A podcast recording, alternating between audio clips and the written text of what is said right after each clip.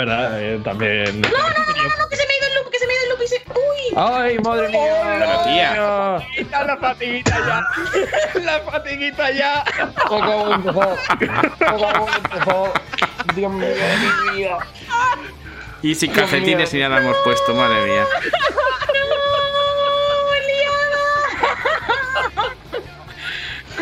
Segunda vez que Paula juega con chapándose canal. Ahora ya no contenta con hacerlo al final del programa, lo hace al principio. Vamos.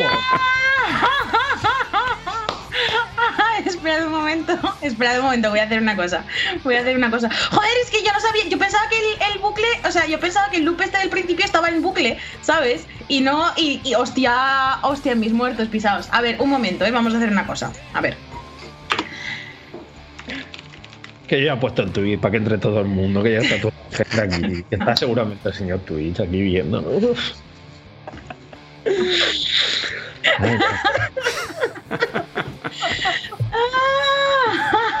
Ah, bueno, muy buenas y bienvenidos a Anti-Hype. Eh,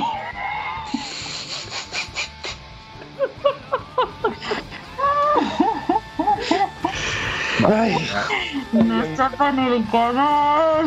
Bueno, gente, ha sido un placer. Bienvenidos al último programa de Anti-Hype 925, episodio final. Última De temporada. ¿Están viendo? Que por cierto, no has puesto que es el 926. Está aquí no puesto 926. nada. ¿Seguimos en el Adiós, 23 o Paula. qué? Vale, Anti-Hype. Vale, por 23 nos chapan el canal. Como que por 26. Por 26. 23. ¿Cómo? 26. Sí, ¿no? Claro, Claro, claro, pero has dicho 23. Ah, pues que me he liado, que me he liado, que me he liado. Bueno, eh, recordad que fumar es muy malo, chicos. Y no lo hagáis. Y. mm, A ver, me centro, espera un momento, ¿eh? Vale. Muy buenas y bienvenidos a Anti-Hype, vuestro programa en el que jugamos con la legalidad, siempre al límite de ella, siempre al borde de la línea roja, pero sin acabar de cruzarla, o al menos eso esperamos porque no queremos que este sea nuestro último programa. Hemos tenido un accidente en directo con, con la introducción y, ha sido un poco fatigoso, entonces me voy a saltar un poco el orden de la introducción habitual para presentar primero a Diego, super fatiguita cam, declaraciones en directo, como has experimentado eh, esta introducción dramática eh, en la cual eh, se han visto cosas que no tendrían que haberse visto. Claro, mira, tengo dos cosas que decir a esto. La primera es que yo no iba a decirlo, no iba a esposearte, pero lo voy a hacer, porque esto es necesario. Hoy no es la primera vez que Paula intenta que nos chape el programa. Porque la semana pasada, y si está aquí el héroe anónimo que me escribió por Twitter para decirme esto y que provocó que yo llamara a Paula a todo correr con el teléfono y decirle, por Dios, corta el programa ya.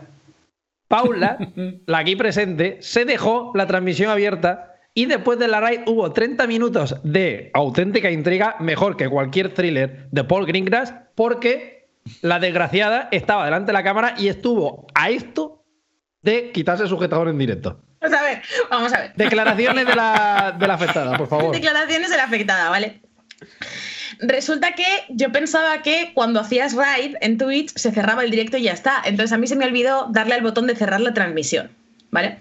Entonces me dejé abierto el streaming sin cámara, solo con la mía, porque claro, estos se habían ido de Skype ya, porque nos habíamos ido y, nos íbamos a comer y tal. Y, y claro, yo me lo dejé puesto. Entonces, generalmente, cuando termino un streaming, yo, lo- yo hago tres cosas, ¿vale?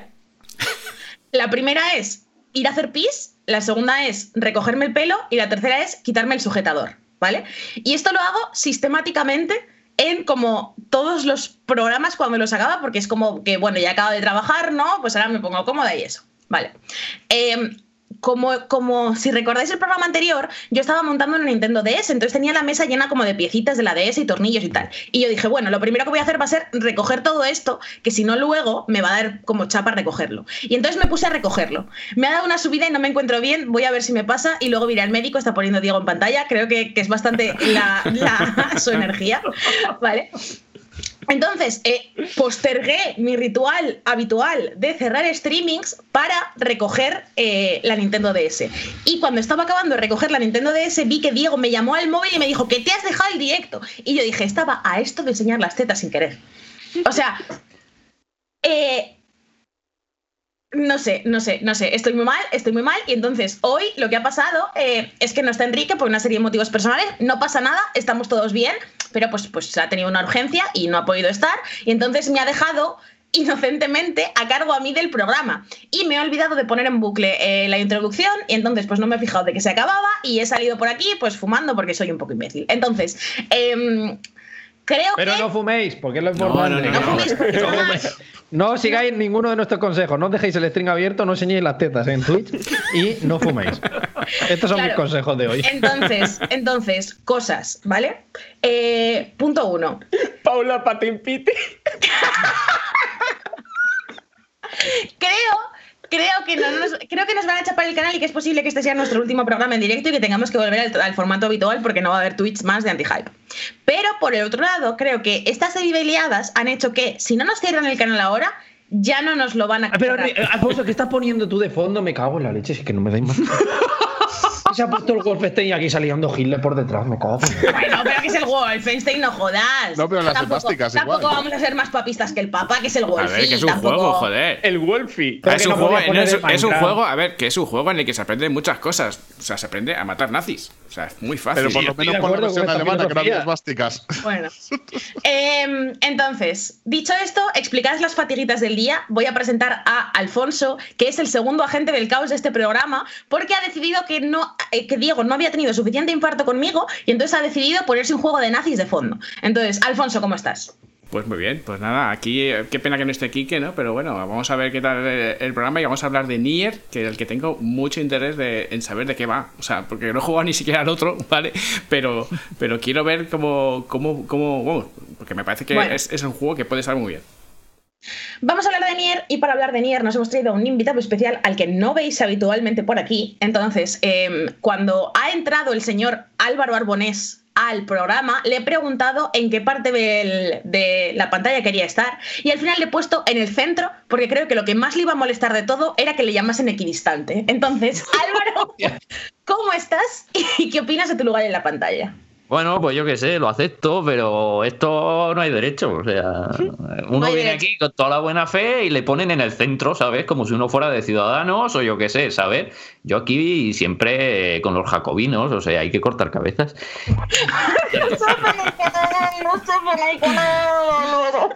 Bueno, eh, Diego está ya. Diego está estoy ya. ace- aceptando es que mi muerte. No pasa Claro, nada, está, aceptando mi aceptando, muerte. está aceptando su muerte. En plan de, de- de, bueno, no pasa nada, este es el programa en el que yo amo mucho y, y con esto pues ya estaría. Entonces, un, programa que un problema que tenemos con el hecho de que no esté Enrique es que eh, carecemos de gente con pelo de youtuber y, o de streamer en nuestro, en nuestro programa. Por eso, nuestro querido Fran viene aquí a, por un lado, lucir su espectacular nuevo corte de pelo y, segundo, a defender el honor de la saga Pokémon, como siempre hace, que es una cosa que a mí me parece muy bien. ¿Cómo estás, Fran? Muy buena, pues muy bien, muy contento de oír a dos zaragozanos hablar de un videojuego ambientado en su mundo, ¿no? Porque es como un mundo apocalíptico, ¿no? Y, y no sé, o sea, con mucha ganita de programa, también se vienen noticias mm, que creo que van a dar bastante debatito. Sí. Y, y no sé, eso, muy Es contento verdad, hay, una cosa importante, Fran. Hay una cosa muy importante Dime. que me acaban de recordar en el, en el chat. Tú podrías. eh, ah, sé- o sea, igual es mucho pedir porque no sé exactamente de qué parte lo tienes, pero podrías enseñar. Ah, sí, sí. O sea, es, es, es legal tatu los nuevo. términos de Twitch. Sí, sí, sí, sí, sí, o sea, no, no me lo he hecho en el cachete. Claro, es que, es que no sé dónde. Yo he, he visto la imagen, pero no he visto dónde. Y he dicho, pues igual es que hay sorpresas, ¿sabes? Vale, vale, vale. A ver, la movida es. eh, es. Ayer tuve un problemilla con el plástico este que te tienes que poner en plan bocadillo, ¿sabes? De, de Sí. colegio. Y está como un poco arrugado. Y no sé si eso tiene consecuencias negativas. Así que el tatuaje se ve, pero a media. Pero a ver cómo lo veo. ¿Cómo, cómo lo veo? No, ¿Cómo- Hombre, bien, vaya si se ve, bien guapote se Te ha ve. hecho un Eh. tremendo slowpoke que me Hombre, parece el mejor chaval. tatuaje del mundo. El mejor. Pokémon. Además, me gustó mucho cómo lo planteó cuando lo enseñó en Twitter, ¿no? Rollo, el primer tatuaje tiene que ser algo muy importante, por eso yo me he tatuado esto. Y, y- y es que eh, es totalmente cierto, o sea, creo que si empiezas tatuándote un Slowpoke, ya no te puedes hacer más tatus, pero ¿por qué te vas a tatuar que sea mejor que un Slowpoke? Claro, también, también. También. Psyduck. O sea, eso, Un Psyduck, claro, un Psyduck pero- está muy bien. Pero yo qué sé, o sea, es como un Seida. Me puedo sentir representado en parte, pero no al mismo nivel que con el Lopo, ¿sabes? Básicamente, eh, yo me tendría que tatuar un Snorlax eh, por, por diversos motivos, ¿no? En plan de, de- por las siestas y por otras cosas. Pero bueno, em, me gustaría que Aitor, que es el que nos queda por presentar, ¿no? No me he dejado a nadie. Bueno, Aitor, el ex taxista terrorista, ahora aito- autónomo cocainómano. Hoy, hoy me da igual que lo digas. sí, hoy, hoy, ya- Hoy ya se puede decir todo. ya- ya.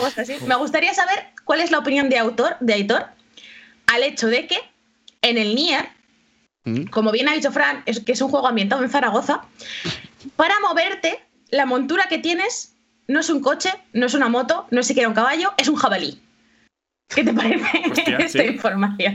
Dentro de que todo lo que rodea a este juego no me llama la atención para nada por cosas que luego os hablarán, eh, me parece maravilloso. O sea, los jabalíes siempre a tope.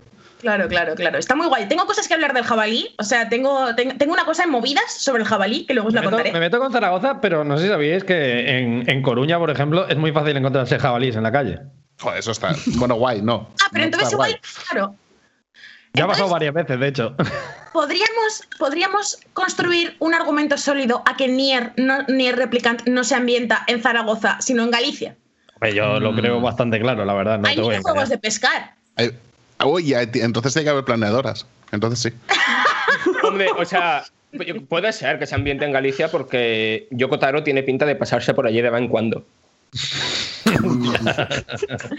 Nos tapan el canal. Madre mía, madre mía. Menos mal que yo esto antes de subirlo lo recorto yo, ¿sabes? Sí, sí, claro.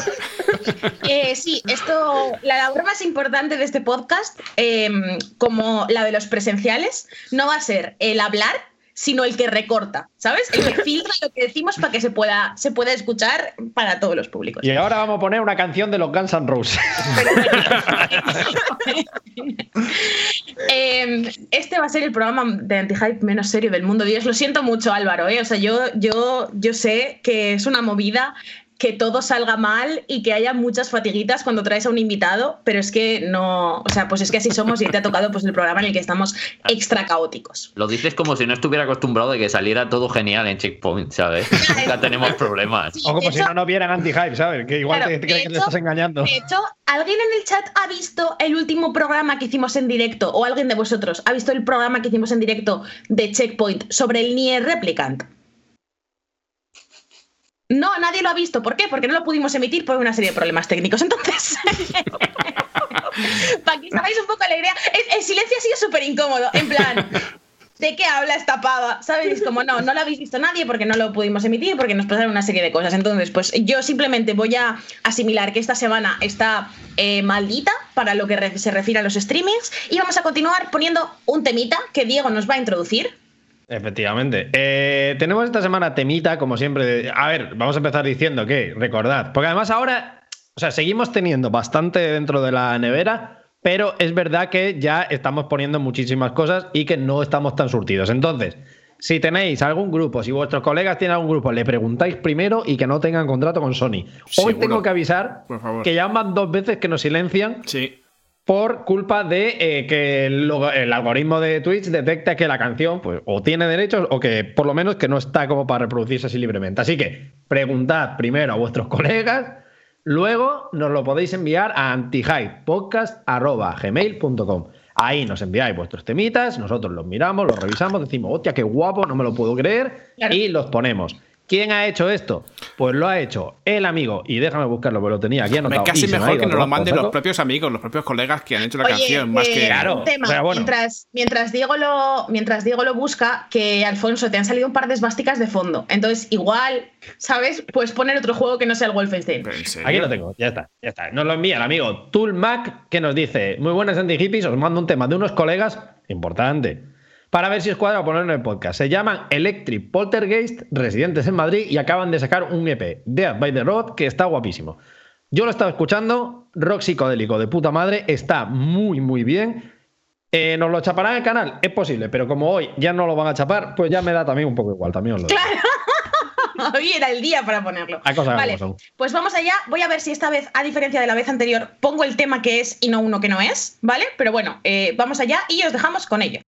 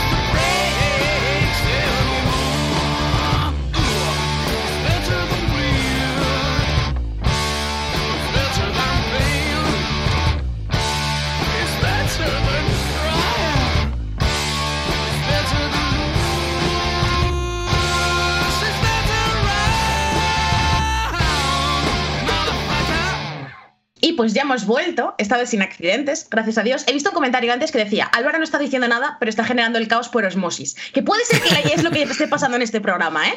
No, no, no me parece mal concepto. O sea, qué bonito, ¿eh? O sea, lo siento, Álvaro, por el caos que estamos creando en el programa, pero igual es culpa tuya, Álvaro. Eh, lo, que creo, lo que creo es que, que- que me van a descalificar para el contacto humano nunca más. ¿Sabes? Va a ser como Paula, por favor, que no haces más que liarla. Pero bueno, eh, volvemos y empezamos, ya sabéis, como siempre, eh, con la sección de noticias. Y en este caso, yo tengo una escaleta de noticias que vamos a tratar, pero como soy esta persona, voy a dejar que Diego nos la presente. Vale, pues os presento. Voy a empezar con una noticia. eh, creo que es la noticia más bajonera de las que traemos hoy, porque hoy, hoy el, programa se podría recoger, o sea, se podría resumir como recogiditas de cable. Pero antes de entrar en eso, la noticia bajonera, la noticia triste y un poquito polémica también, es el abandono de Jeff Kaplan de, de Blizzard. Ya sabéis, si no lo sabéis, os explicamos, Jeff Kaplan es una persona que lleva en Blizzard desde tiempos inmemoriales, ha estado metido en el desarrollo de chorro mil juegos importantes, desde los Diablo a los Warcraft, y sobre todo, que es por lo que se le conocía más últimamente y por lo que era la cara visible del estudio, por haber estado involucrado en Overwatch, como uno de los jefes del proyecto, como la persona que se encargaba de hacer todas las comunicaciones a la hora de decir las actualizaciones, nuevos juegos, cómo era el estado de, Overwatch. Todo esto parece que va a ir a manos de otra persona y Jeff Kaplan abandona el estudio. No, no han trascendido los motivos, no se ha dicho nada más allá del típico comentario y comunicado de eh, ha sido un placer, echaré menos a los fans, eh, darle ánimo y apoyo al equipo. Aparte de eso, no ha trascendido nada más. Y yo creo que aparte de que es triste porque Jeff Kaplan es una figura bastante reconocida y sobre todo muy agradable, creo yo. Es una de estas personas que da gusto escucharla hablar y que siempre ha estado como muy involucrado a la hora de comunicarse con los fans y de decirles las cosas. A mí es una persona que me gustaba mucho, la verdad, a la hora de, de comunicar y sacar los vídeos.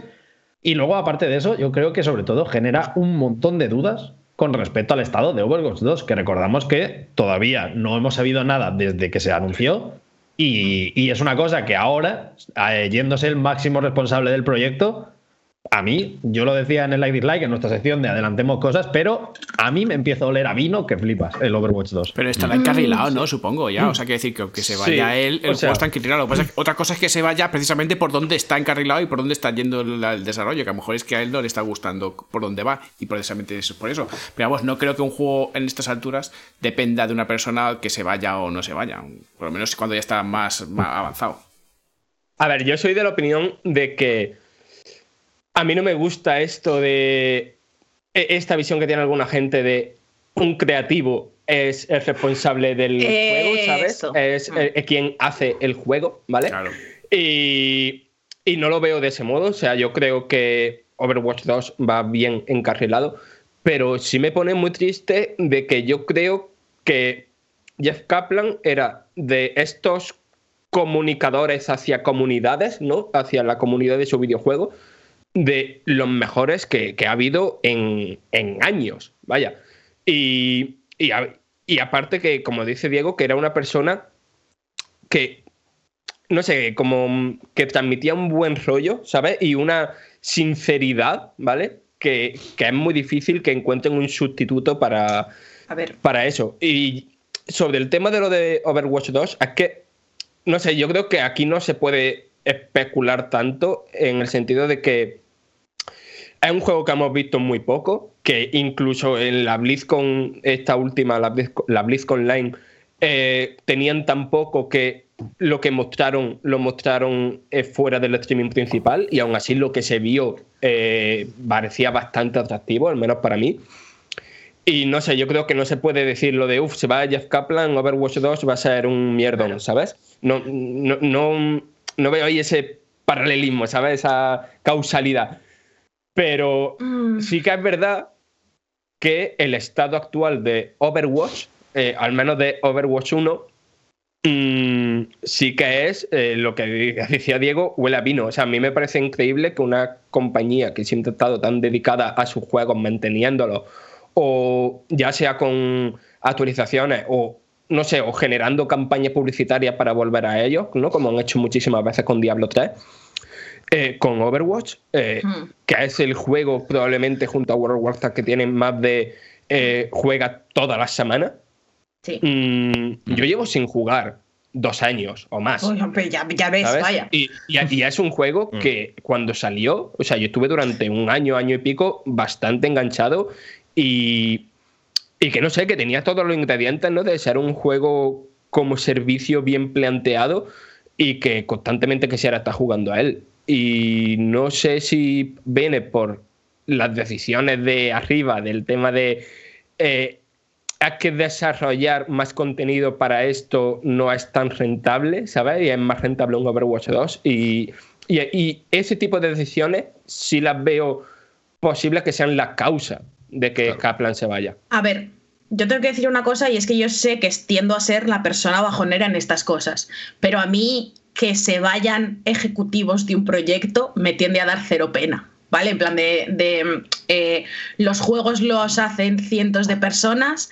Jeff Kaplan era un señor que tenía un papel importante en Overwatch, pero que también Blizzard había decidido que iba a ser la persona que utilizaban como marketing de cara a la galería. Em, que se les haya ido el señor que les hace el marketing en redes sociales. No me da particular pena porque me parece que al final los videojuegos son 200 veces más que eso. Álvaro está poniendo caras. Ojo, ¿Qué porque caras es que, es, que, poniendo? es que Jeff Kaplan no era. el- o sea, le Claro. ponían a hacer marketing. claro, era Jeff el Kaplan director. es diseñador de Claro, videojuegos, no claro, es ni productor. la Era el director y era el lead designer. Claro. Esta es la cosa. esta es la- a- a- ahí quería ir yo. O sea, a mí el rollo de se ha ido Jeff Kaplan y no va a haber más vídeos de Jeff Kaplan diciendo hola, soy Jeff Kaplan from Overwatch, ¿vale? No me molesta personalmente. Es como, bueno, ok. Pero sí que es verdad que si ya había muchas dudas sobre Overwatch 2, incluso sobre o sea, por- porque Overwatch 2 ha sido todo un poco un Cristo desde que se anunció. Por un lado, porque se anunció como esta especie de secuela que no es una secuela porque se sigue pudiendo jugar y se va a jugar igual, pero tiene cosas añadidas, pero no, pero sí, pero no. Y esto ya planteaba como un poco de dudas, tanto por la necesidad del título como por la continuidad que se supone que iba a tener Overwatch como juego, como servicio.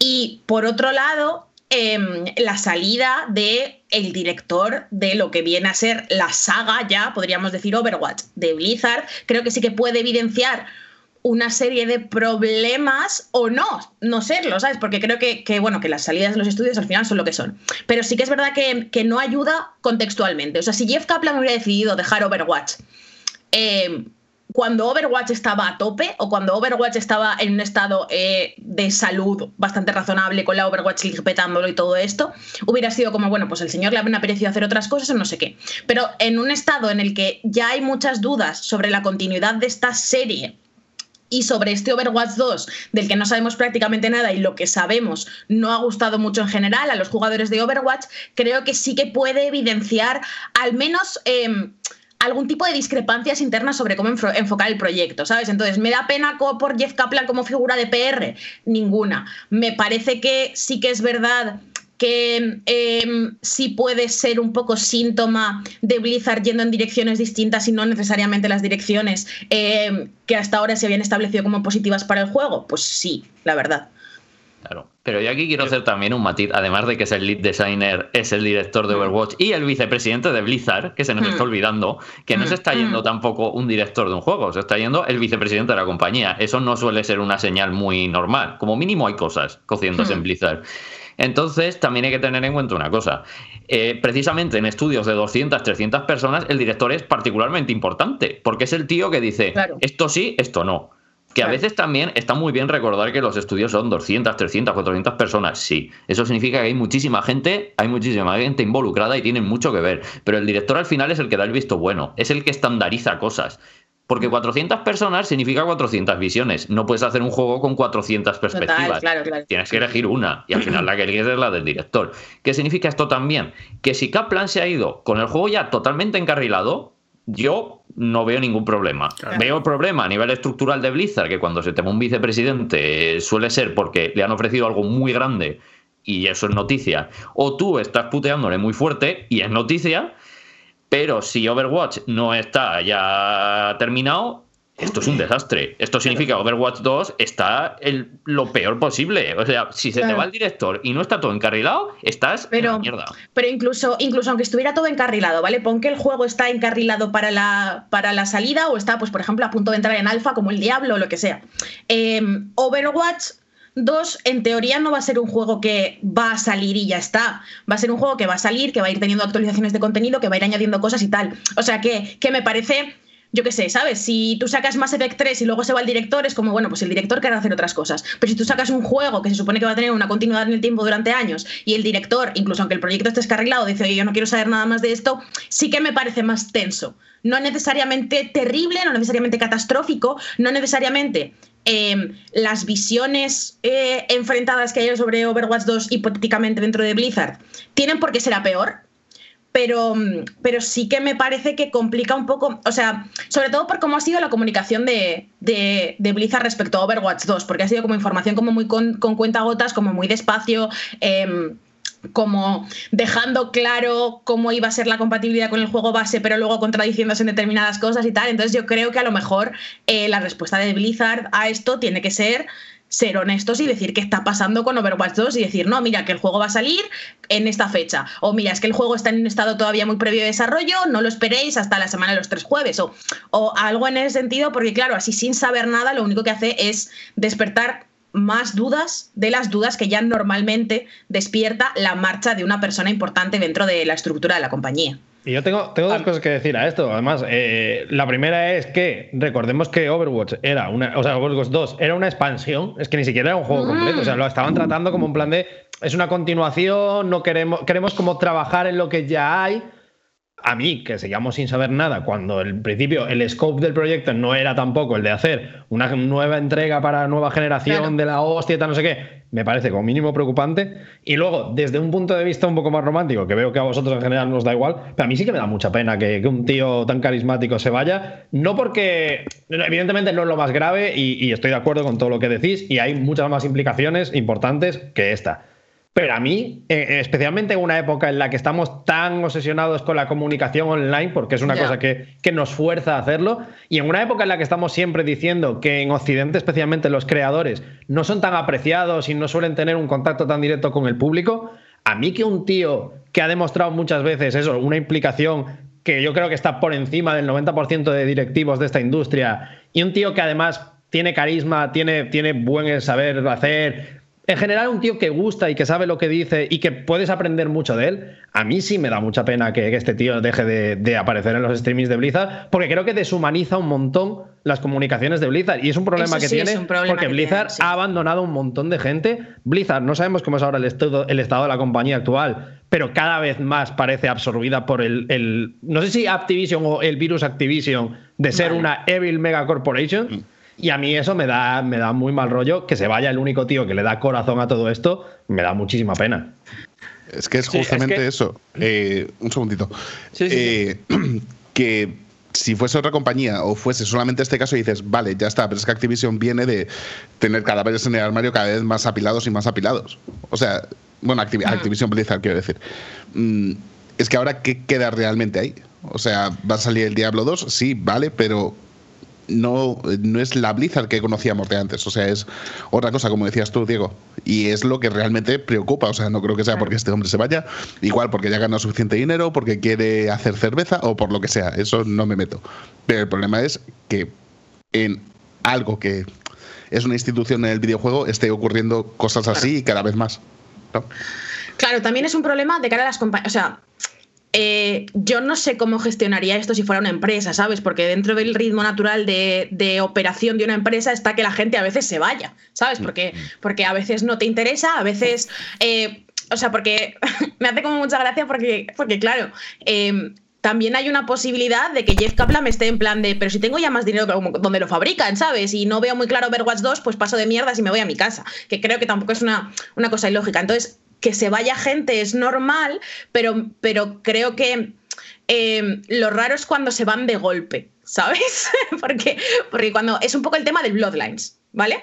O sea, hablando de otro juego, porque hemos hecho una encuesta en el chat y ha, salido, y ha salido 200%, en plan de un 94% de gente, que decía que Overwatch 2 huele a vino. ¿Por qué? Porque si tú vas cambiando levemente las comunicaciones de tu franquicia, si tú vas anunciando las cosas, si tú vas cambiando cambios de responsabilidad y tal, poco a poco es como, vale, la, la empresa la desarrolladora está yendo en otras direcciones. Pero si de repente coges, como pasó con Bloodline, y se te van tres leads del proyecto de golpe, tú dices, oye, ¿qué está pasando aquí? Esto es una mierda como un coco. Entonces, eh, el comunicado del Kaplan, además, no sé si lo habéis leído, pero va un poco con segundas, ¿no? O sea, ¿no os parece un poco pasivo-agresivo? Sí, sí, sí, totalmente. A mí no es, pasivo-agresivo, pero muy, muy demasiado escueto, diría yo. Sí, ¿no? Es un poco en plan de, sí, todo bien, me voy. Em, mm, me voy, qué lástima, pero adiós, me despido de ti, me voy. Literalmente voy a haber puesto este trozo y ya estaba. Tal cual, tal cual. Entonces, Ay, a mí eso, no sé, eh, por Jeff Kaplan en sí, pues eso, lo que decís, ¿no? Me,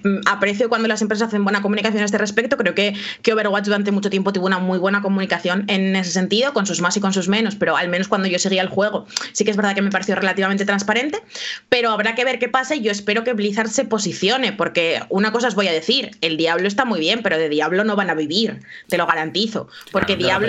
no se puede vivir. Claro, de la que se puede vivir del diablo tampoco y que quisiera yo más en la vida que se pudiera vivir del diablo, pero ahora que Blizzard está tan enfocada a otro modelo de juego, creo que el diablo, que es un juego que al menos en principio parece que es una compra y punto, no les va a generar los ingresos que les puede generar Overwatch 2, por ejemplo. Entonces yo creo que, que esto va a ser un asunto. No sé si tenías algo más que añadir a este respecto. Sí. Ah, bueno, en eso el concreto no, ¿vale? Pero sí de eso de la noticia. Dos cosas. Por un lado, a mí es que el tema de que.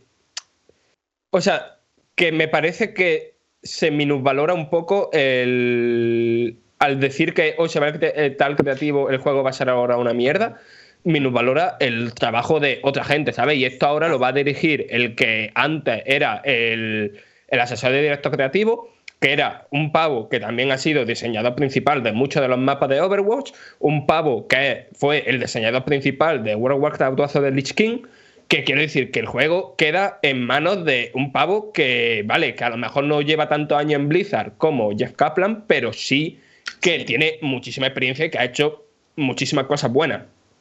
Y después, por otro lado, es que al, que es un poco contradictorio, pero a lo que decía Hitor, es que evidentemente la Blizzard de ahora la Activision Blizzard King, Activision Blizzard King, eh, no se parece en nada a lo que era Blizzard. A que la gente de Blizzard en, 2020 se fundaron tres estudios. Primero uno, Frost Giant Studios, de mm, eh, un estudio centrado en juegos de estrategia de, formado por Peñita de Blizzard. Mm. Y después otra compañía, esto ya es compañía en plan tocha, Dreamhaven, con dos estudios, Moonshot Games y Secret Doors. Y esos dos estudios, quiero decir, la gente de Blizzard, la Blizzard clásica, está ahí. Son estudios nuevos que no veremos el resultado o su fruto hasta dentro de 3, 4 años, pero la Blizzard clásica la, no es Blizzard ya, es, estos estudios nuevos. Es que eso sí que no lo estábamos hablando, porque claro, ¿cuánto tiene que ver Activision en esto? Porque es que esto no lo sabemos y a lo mejor era una cosa importante que saber. Hombre, claro, o sea, evidentemente el tema es que eh, yo, Activision Blizzard, por lo que se ha ido sabiendo de informaciones de gente como Jason Schreier y tal, es que las condiciones laborales, las condiciones creativas, las condiciones de a qué proyectos se les da luz verde y a cuáles no, el tipo de cosas que tienen que tener los videojuegos y tal, eh, eso ha cambiado totalmente. Porque recordad que, que, no es, que ya no es Blizzard Entertainment, que es Activision Blizzard. Punto. Básicamente. Entonces, pues bueno, eh, nos quedaremos un poco a, ver qué pasa con la, con la movida. A mí personalmente sí que me gustaría que se pronunciasen. Evidentemente Blizzard no se va a pronunciar porque yo diga en anti-hype que me apetece que se pronuncie. pero, pero creo que pero si no está escuchando, Pavilando, nenes, venga. Efectivamente, venga, ir, ir, rodando ya. Eh, os vais evitando un vídeo de cinco minuticos con el footage que tengáis y le ponéis un voiceover explicando la mandanga, que no cuesta nada, que es una tarde de trabajo eso. Bueno, pero, pero eso, em, no es una tarde de trabajo, por cierto, ¿eh? o sea, no, no, no menospreciéis a la gente que hace trailers y movidas de estas de vídeo porque son bastante más complicadas. Pero. Pero, pero sí, eso, eh, me gustaría como que, dijeran algo y que lo pudiéramos comentar un poquito con más de, más de mm, conocimiento de causa, digamos, porque al final todo esto son un poco de, de cábalas y lo que tú puedas extraer de las circunstancias. Pero Em, no sé si Jeff Kaplan recogerá cable con lo de irse de Blizzard, pero quien sí que ha recogido cable. Hola, eh, odio, odio cortarte así, pero es que tengo un comentario en el chat que creo que hay que leer. estaba haciendo la transición perfecta. No sé, lo sé, es que, es que, me da mucha pena porque la estaba haciendo perfecta, pero nos dice Kazu Milala que nos viene a, dar las gracias por lo que ayudáis en el trabajo de DMD. Esta semana se le murió un familiar muy cercano y tanto oh, como los vídeos de Eurogamer me ayudaron mucho y distrayéndote, así que muchas gracias. Muchas gracias a ti, Kazu. Muchas gracias. Que estés bien pronto y muchísimas gracias por seguirnos, por apoyarnos. nosotros vamos a estar aquí siempre para acompañaros y para estar con vosotros y animaros un poco los sábados, que paso estar. Siempre que quiera el señor Twitch y no nos bloqueen. Venga. Claro. bueno, ha merecido la pena cortar mi transición perfecta para esto, ¿vale? O sea, rollo, creo, creo que ha estado bien. Pero bueno, quien sí que ha recogido cable ha sido Sony, que parece que al final resulta que quejarse de las cosas que hacen mal las compañías y van en contra de los consumidores sirve para algo. Anda, qué movida. A lo mejor hasta te escucha Blizzard también, ¿no? Y te dice algo. Pues, claro. nos escucharon en esto. Claro. Entonces, eh, teníamos. envíame 1500 pavos. Y lástima, lástima que no esté Enrique para hablar sobre esto, pero bueno, hashtag spoilers del like dislike. Así que me tengo que crear como una animación para spoilers del like dislike, ¿sabes? Que se ponga ahí en, plan en, la pantalla rollo spoilers, spoilers, spoilers. Es, una sección ya esto. Eh, Sony ha decidido que al final no va a cerrar la tienda de PlayStation 3 y PlayStation Vita. En la recogida de cable más notoria, pero también digna de alguna manera, eh, de los últimos años de una empresa tocha en este plan, ¿no? O sea, yo creo que, que, está bastante guay en ese sentido. Lo que sí que van a cerrar es la historia de PSP, porque, porque em, entiendo que la historia de PSP le, preocupaba menos a la gente y porque la mayoría de juegos de PSP se pueden comprar ya en la historia de PlayStation Vita, entonces creo que, que em, los juegos no se pierden de la misma manera y entiendo que, lo han visto menos grave. Em, así que van a seguir abiertos, una cosa de la que yo me alegro un montón, punto uno, porque demuestra que quejarse de estas cosas y reclamar nuestros derechos como consumidores sirve de cosas, que creo que esto está bastante bien. Y por otro lado, porque hay un montón de juegos que íbamos a perder, como el Tokyo Jungle, por favor, eh, o sea, me es antiguo cuando hablo de Tokyo Jungle, pues es el mejor juego del mundo. Em, pues se van a poder seguir jugando, se van a poder seguir comprando. Y yo planteo una pregunta y es, ¿hasta cuándo? Ah. A ver, mm. pero eso, e, e, esa pregunta no la podemos hacer con cualquier cosa, ¿sabes? Con, los juegos que hayamos comprado en la tienda de Microsoft, con los juegos que hayamos comprado en cualquier consola de Nintendo, con los juegos que hayamos comprado en Battle.net, ahora que hemos hablado de Blizzard, ¿sabes? Es con todo, a ver, evidentemente, todo es hasta cierto punto efímero, ¿vale? Mm pero igual que los juegos en formato físico, ¿sabes? Igual que, se van a, que se van a la mierda, que, los discos se desgastan, que tienen una duración de 10 años, 12, 13. Igual que cuando los juegos eran en cinta, ¿sabes? Pues se van a la mierda también. Y no sé, o sea, en ese sentido, yo, e, ese hasta cuándo, mm, evidentemente acabará pasando, pero no me preocupa tanto, ¿sabes? Sí. Pero a mí hay un tema de, la comunicación de esto que, me ha hecho pensar, ¿vale? Eh, o sea, nosotros evidentemente no me entero de esto porque nos dedicamos al tema de las noticias y tal. La gente que esté en Twitter pues también se habrá enterado, la gente que lee foros de videojuegos también se ha enterado.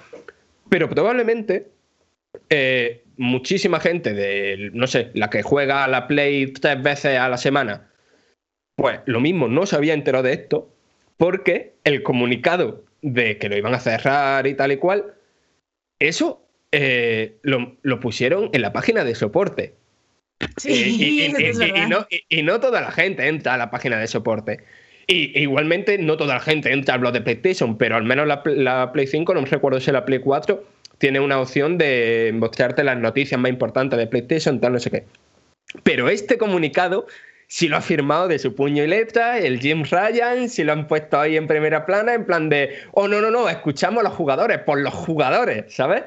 Y ya en plan de, eh, o sea, cuando tenéis que comunicar algo súper importante, aunque sea malo, lo decís de tapadillo y, y cuando tenéis que sacar pecho, si lo decía en primera plana. bienvenido a las empresas del siglo XXI. Claro, ya, ya, ya, ya, pero quiero decir, pero ¿a qué no estamos hablando de, uy, han retirado un juego?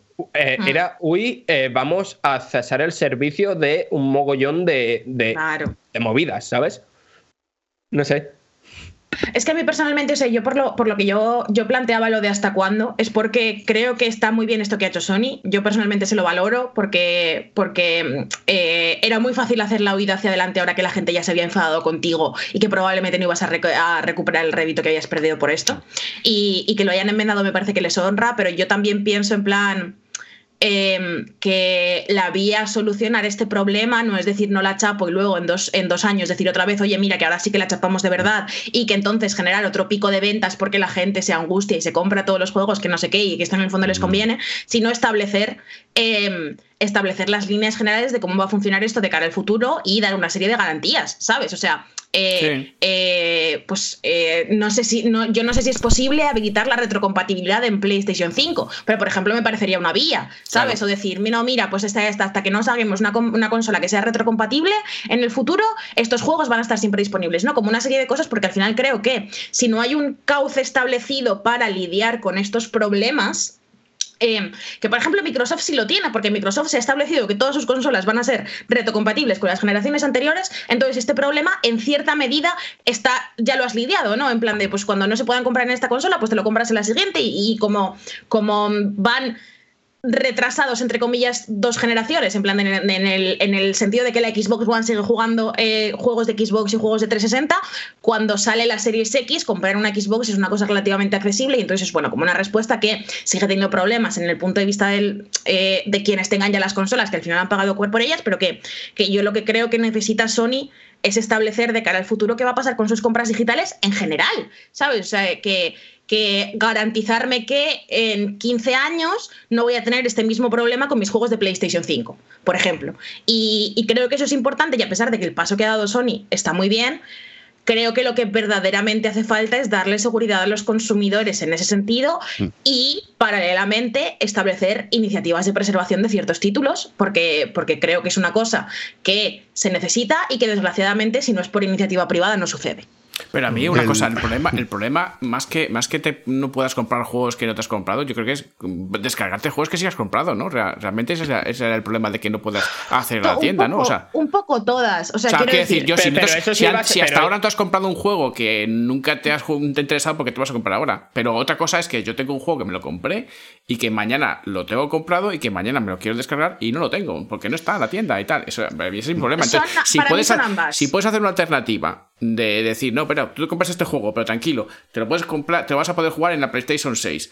Vale, pues cuando tenga la PlayStation 6 y pueda descargarme ese juego ya comprado y jugar en la PlayStation 6, haz lo que, te dé la gana. Pero hasta ese momento no. Es que además, quiero decir, ah, pone un comentario en el chat que la, emulación de PlayStation 3 debe ser un infierno. pero, yo os voy a, yo os voy a decir.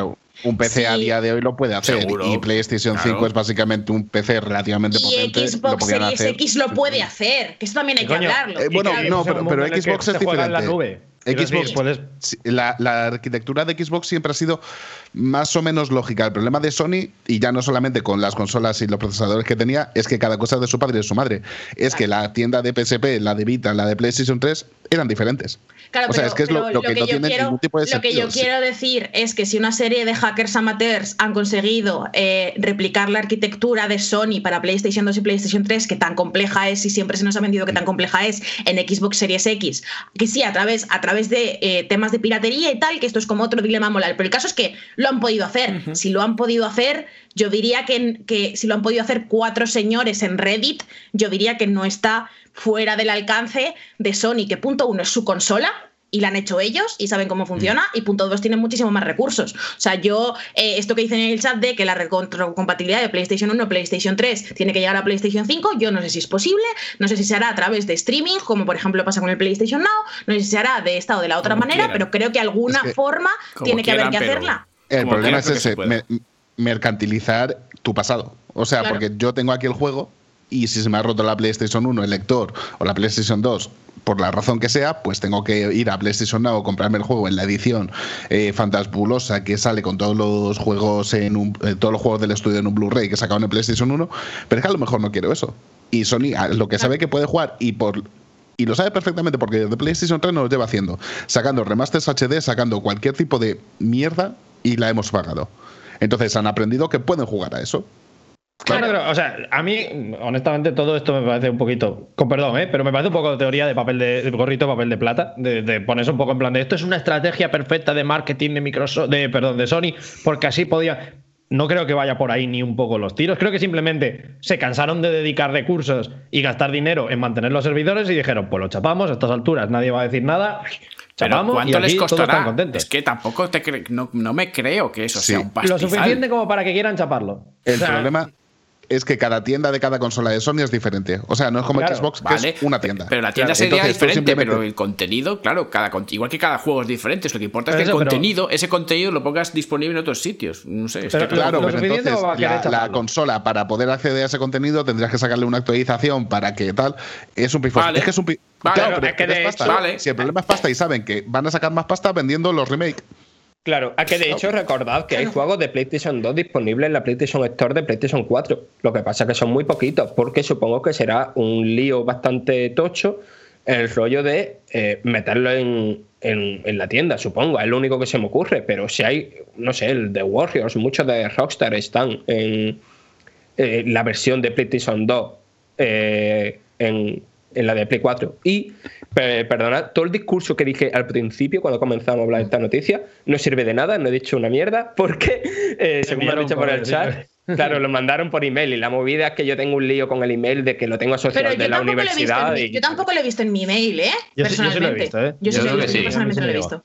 Pero bueno, eh, básicamente eso. Es que eh, al final la, la, postura que tiene Sony ahora mismo es: ¿quieres venderme el remake de Last of Us o quieres dejar que yo juegue el puto juego que me he comprado y tengo todo el derecho de jugar? Y. ¡Ay, amigo! ay amigo, porque parece que la Sony de ahora va bastante enfocada a lo primero y bastante poco a lo segundo, pero en justicia lo que tendrían que hacer es lo segundo, porque la verdad es que yo los juegos de 360 que me compré cuando la 360 los puedo jugar en mi Series X.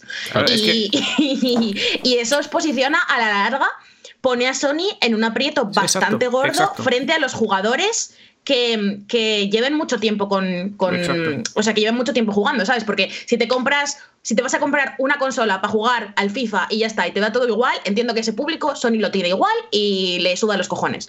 Pero em, conforme van sucediéndose las generaciones y conforme vas teniendo una base de usuarios que llevan muchos, muchos años dándote dinero, en algún momento los usuarios tienen que plantarse y decir, oye, mira, es que realmente todos estos cientos de euros o miles de euros que te he ido dando durante los años son míos, son míos y mm. quiero seguir aprovechándolos. Yo es que esto, por solo tiene una solución, que es igual que pasó con PlayStation 3, eh, que tengan una cagada muy grande, que vean que las ventas no va bien y que digan tenemos que recoger cable, tenemos que cambiar todo esto.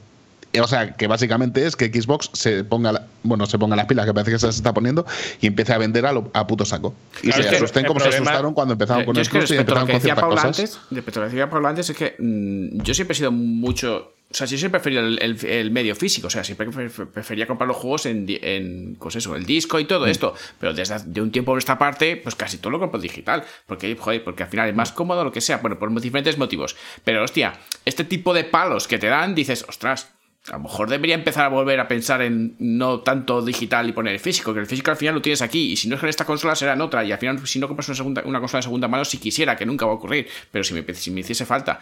Pero el hecho de que tengo todos mis juegos en digital y que de repente, pues un día los de PS3 no están, vale, pero los de PS4 tampoco están un día, y los de PS5 tampoco están un día, hostia. Es que claro, o sea, a, mí, a mí la idea de pensar en... Eh, mi biblioteca de PlayStation 4 junto a mi biblioteca de PlayStation 3 y mi futura biblioteca de PlayStation 5 y que de repente coja Sony y diga, no, mira, es que esto no es tuyo ahora, es como. Mm, es que un día va a ocurrir, es que ese es el problema. Es que un día va a pasar, ese es el problema. Y, esto es lo típico que se dice, esto es lo típico que se dice de. ¿Y si un día echa para Steam? Bueno, pero es que al menos Steam tomó la, decisión de decir, si un día echa para Steam, os liberaremos de DRM todos los juegos. Sí, sí. ¿Vale? Ok, me das una alternativa. Y te yo te dejo aquí mi pasta. Claro. yo te dejo aquí mi pasta yo te dejo aquí mi pasta, mi pasta está aquí, si un día chapas, tengo mis juegos para meterme en un pendrive y se me salen los cojones. Bueno, pues ok. Por eso, si un día... Por eso, si un día sucede esto, tomad nota de lo que ha pasado esta vez, porque yo sí creo que la, presión que ha metido la gente y sobre todo los comentarios negativos a nivel de imagen de marca que estaba generando en Sony, eso es lo que ha hecho que Sony haya recogido cable. Yo lo decía, bueno, vamos a hacer el spoiler de Lady Light de rigor. Yo lo decía, no le voy a dar mucho crédito a Sony porque o sea, le voy a dar el justo solo porque creo que no todas las compañías habrían recogido cable. No miro a nadie, Nintendo, pero creo que no todas habrían hecho esto. Creo también que no hay que darle tanto crédito porque han arreglado un problema que han generado ellos solos. Que esto también te digo que no es muy difícil. En plan de, pues, pues mira, pues yo, yo creo el problema y luego digo, ah, pues ya está arreglado. Bueno, pues no te voy a dar mucho crédito por eso. Pero sí creo que ha sido por la presión de la gente. y entonces, tomad nota, si el día de mañana hay visos de que pueden volver a hacer esto, coño, volved a salir a, las redes sociales, volved a decirle a Sony, Sony, no queremos esto, Sony, me cago en Dios, no me vuelvo a comprar una Play, tal, no sé qué, porque esta es la manera en la que las compañías espabilan, creyendo que no van a poder venderte más productos en las próximas eh, fechas. Eh, dicho esto... Vale, dale, dale, Fran. Pero dicho esto, son las 12 y cuarto. Vale, vale, vale, hay que, hay que un, par un, par de, apuntes rápidos que, que, ya lo aclaramos en el otro programa, pero parece que no está del todo claro. Iban a cerrar la posibilidad de comprar, no la posibilidad de descargar. Pero, sí, ya, igual que pasó con Wii. Con el tiempo puede ocurrir. Vale, vale, ya. Pero y, luego, chapan los servidores y te quedas sin tus juegos, que es lo que pasa siempre. Y después el tema es que no veo tanta diferencia en el tiempo entre que una compañía decida cerrar su tienda digital y que el formato físico deje de funcionar. ¿Sabes?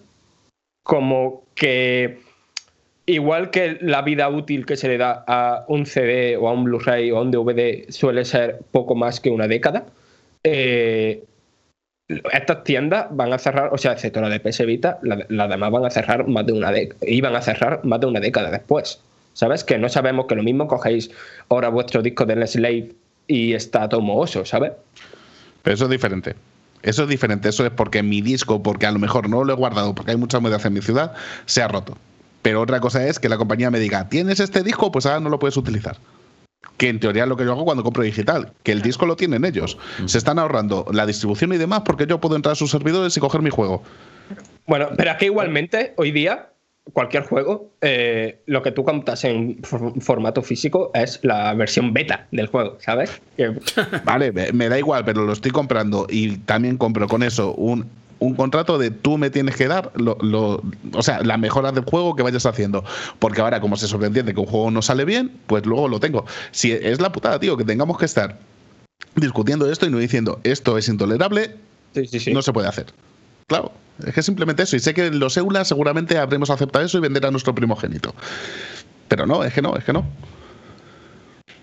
Bueno, pues como decíamos, eh, ese tema es muy interesante. Y vamos a decir como otra cosa del video pass este que ha sacado PlayStation. Yo me lo fumaría. Yo creo que me lo fumo fuerte. Y que deberíamos pasar a la, sección de movidas, ¿ok? ¿no? Porque, porque al final, hablando de estas cosas, nos podemos tirar siete horas si hace falta. Y yo tengo muchas ganas de hablar del Replicant. Si em, no, no voy a mentir, ayer me fui a la cama a una hora un poco indecente porque estaba jugando al Replicant y estaba como súper metida en la movida.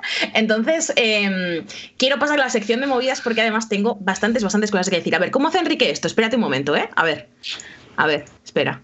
Esto era como, si yo ahora pongo el, loop este, ¿vale? A no rompas nada.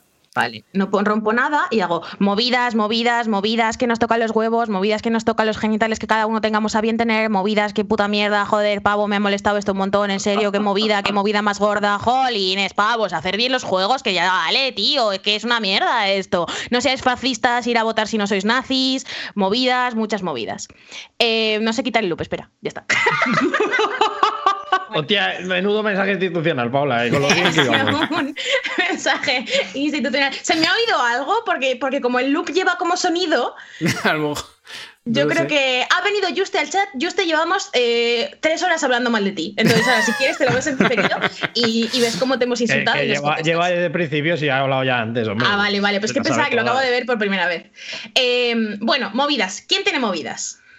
Yo al final no tengo una, tengo dos. ¡Oh! ¡Qué que estaba silenciado, tengo dos, tengo dos. Nos pasa mucho aquí. Se ha ido enfadando, claro, claro. Esto, esto nos pasa mucho. Yo muchas veces tengo una movida al principio del programa y al final del programa tengo siete. ¿El resto? Mm, no. Yo tengo dos. ¿Fran tiene dos? Yo no. ¿Aitor? Mm, no, era con el Seprona, pero fue culpa nuestra. ahora, ahora quiero que nos cuentes. ¿Es legal que nos la cuentes, Aitor? Sí, sí, sí, es legal, es legal. Vale, por favor, cuéntanosla. A ver, estábamos grabando el Mustang y eh, nos dejaron un Mustang Ford. Muchas gracias, guapos. Eh, y fuimos, eh, no me acuerdo a qué pueblo. Y nos fuimos por una carreterita tal, nos metemos detrás del cementerio y decimos, joder, qué verde y qué bonito está esto. Claro, ¿cuál era el problema? Que era un campo de cultivo privado. Entonces, nos, metemos atrás, empezamos a grabar y llegan dos motos del Seprona ¿qué hacen ustedes aquí? ¿Este campo es suyo? Y nosotros como pensando, esto yo qué sé. Es campo, es, campo. claro. No hay una valla, no hay una puerta. ¿No ven que esto es un, campo de siembro? Pues no. Pues no, no, lo siento, señora gente, ¿de quién es este coche? Y ya empieza uno, de, los que estábamos grabando a ponerse muy nervioso porque, claro, el coche no era nuestro, era iPhone. Claro. Eh, y nada, empieza, sí, no, bueno. Agente, perdón.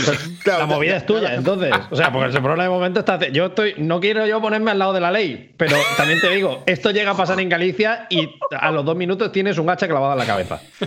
me, imagino. No, si, si, la, si que, que venir ese prona a decir ellos la movida contigo. Claro, claro, La, movida fue nuestra, pero fue eso de. Joder, señores, si tienes un campo de cultivo detrás de un cementerio pon una vallita, pon un cartel, esto es privado. O sea, la, la movida, movida es, es con la contra la propiedad privada, ¿no? Claro, no, no, no. La movida es contra el diseño de niveles de ese campo. Exactamente. O sea, además que todo, todo era, era una entrada de campo, vaya, que es que no. Traitor, ¿Qué quieres? Paredes mala comunicación. No me jodas. no, cartel, esto es de Paco, el de la Pili. No entréis con coches. Una narrativa emergente, ¿sabes? O sea, te Claro. podrían haber puesto eh, un libro que abrieses y te encontrases una nota del dueño del campo hablando de eso y luego un pendrive con una nota de audio en la que te cuenta cómo se compró el campo y fue como la herencia a sus hijos. No, una, Una, pa- narrativa o así una como pared invisible. De- No, claro, claro, o, de- o del una cuerda, o una cuerda, algo que no Claro. dijese, esto es privado, no se puede Una, entrar. una cinta con un radiocasete viejo para que te lo cuente. No te jode, es que vamos a ver. ¿Te has creído Vale. que es el Mike? que me, han dicho que, estoy, que me han dicho que estoy muy alta y os he bajado a vosotros sin querer. Esto ha sido también un movimiento artístico muy bueno de producción del programa. Vale, em, pues me parece una movida inversa. Una movida inversa. Quizás es un formato que podemos empezar a transitar. ¿no? La movida cuando la movida somos nosotros. Un abrazo a los de Seprona. Corona patrocinando si queréis. Bueno, pues em, coches aparte, yo creo que eh, deberíamos dejar a Álvaro, que es el invitado, decir sus movidas primero. Pues, a ver, lo primero es, ¿sabéis que está siendo desde ayer hasta el lunes una, bueno, una convención que se llama Ludo Narracón, que además patrocina Steam? Sí. Pues, Yo Pues, no. es- es- pues si no lo sabéis, los que no lo sabéis, es porque Steam no lo pone ni en la portada. Ah, bien. Y es el plan de, ¿por qué narices haces? Dices, a ver, yo entiendo que la gente hace muchas cons a lo largo del año y no vas a patrocinar todas, no vas a poner todas en la portada. Pero Steam es patrocinador. Sí, sí, sí. Es patrocinador. De hecho, sale en la, en la web. Sale de algo, Grande, en ¿no? de, de- de- porque, porque lo que están haciendo es utilizar como el sistema interno de Steam para, para streamear las demos y demás y básicamente generarles Y las conferencias tráfico. y todo. Claro, generarles Vale, tráfico pero- a, a esto de sus conferencias, ¿sabes? Y Steam es en plan de ¿quién eres? No sé, de cómo te llamas. Pero acabo de abrir Steam. ¿En serio? Pues lo, te juro, Hostia, madre te mía. juro no. que antes no estaba. Y de hecho, entra en la A mí web- no me ha salido. Esto es una movida contra ahora. Las movidas, no- o sea, las movidas somos nosotros. Esta es la, Somos moraleja, nosotros. la moraleja del programa. La verdadera movida eran los amigos que hicimos por el camino. Yo Claro. acabo de abrir Steam y no me ha salido nada. Oye, Steam nos odia, pero en la web, si entras desde la web, en el ordenador, no sale nada. O sea, sale, saldrá en el, Sí, la aplicación. En el cliente. la aplicación. Sí, sí, pero sí, luego pero- entras pero- en la web y En en, el la web cliente te sale, eh, confirmo. O sea, yo en la web no entra nunca, yo creo. Yo siempre entro en la, en la aplicación. Hombre, para bajar, para Pero bajar que la aplicación que de no Steam. sale en ningún lado. Eh, eh, ah, bueno, sí, mm, pero hay que bajar, hay que bajar bastante para encontrártelo, ¿eh? Pero sale en la web también. A mí Vale. me ha salido. Este parry de movida que le acabamos de hacer a Álvaro accidentalmente. Yo te- Eso te tengo- pasa por venir. Otra movida en directo. No sé cómo coño funcionan las cookies, pero me sale World of Warships, una mierda otaka. O sea, algo que, es co- que es como. No, es que es muy curioso porque World of Warships, pero es como una especie de, eh, de visual novel en un barco de guerra. O sea, no sé cómo es esto ni por qué me lo está Bueno. enseñando a mí. Hombre, pues También me lo enseña a mí. hype, Esto es, esto es fácil, vaya, ver. ¿Podemos, podemos confirmar que el Newell está en el chat y que lo ha puesto a propósito para jodernos la movida. puede ser, puede ser. Efectivamente. Le ha dado el botón rojo ahora mismo. También te digo, a mí me sigue sin salir por ninguna parte. Tengo que bajar me- y me sale una. Sí, mira, tienes aquí esto en directo del Ludo Narracón y no en Sí, plan sí. de. Wow, sí, sí, está mal. A mí, no, a, a mí me sale en ofertas especiales, pero es que no es solo una oferta, es que es otra cosa. Claro, es toda una cosa de, de que. Bueno, que sí, que una noticia en la, en la app me parece como lo minimísimo, la verdad. Entonces me parece un poco. Y no es la primera vez que ya he visto a Steam hacer movidas de estas y luego anuncia algunas, otras no, y no entiendo muy bien. Lo que pasa es que ahora no sé si Álvaro te vamos a creer, ¿eh? O sea, las otras veces a lo mejor tampoco, tampoco es que te enteraste mucho las otras veces, ¿eh? No sé, a ver si. No, no.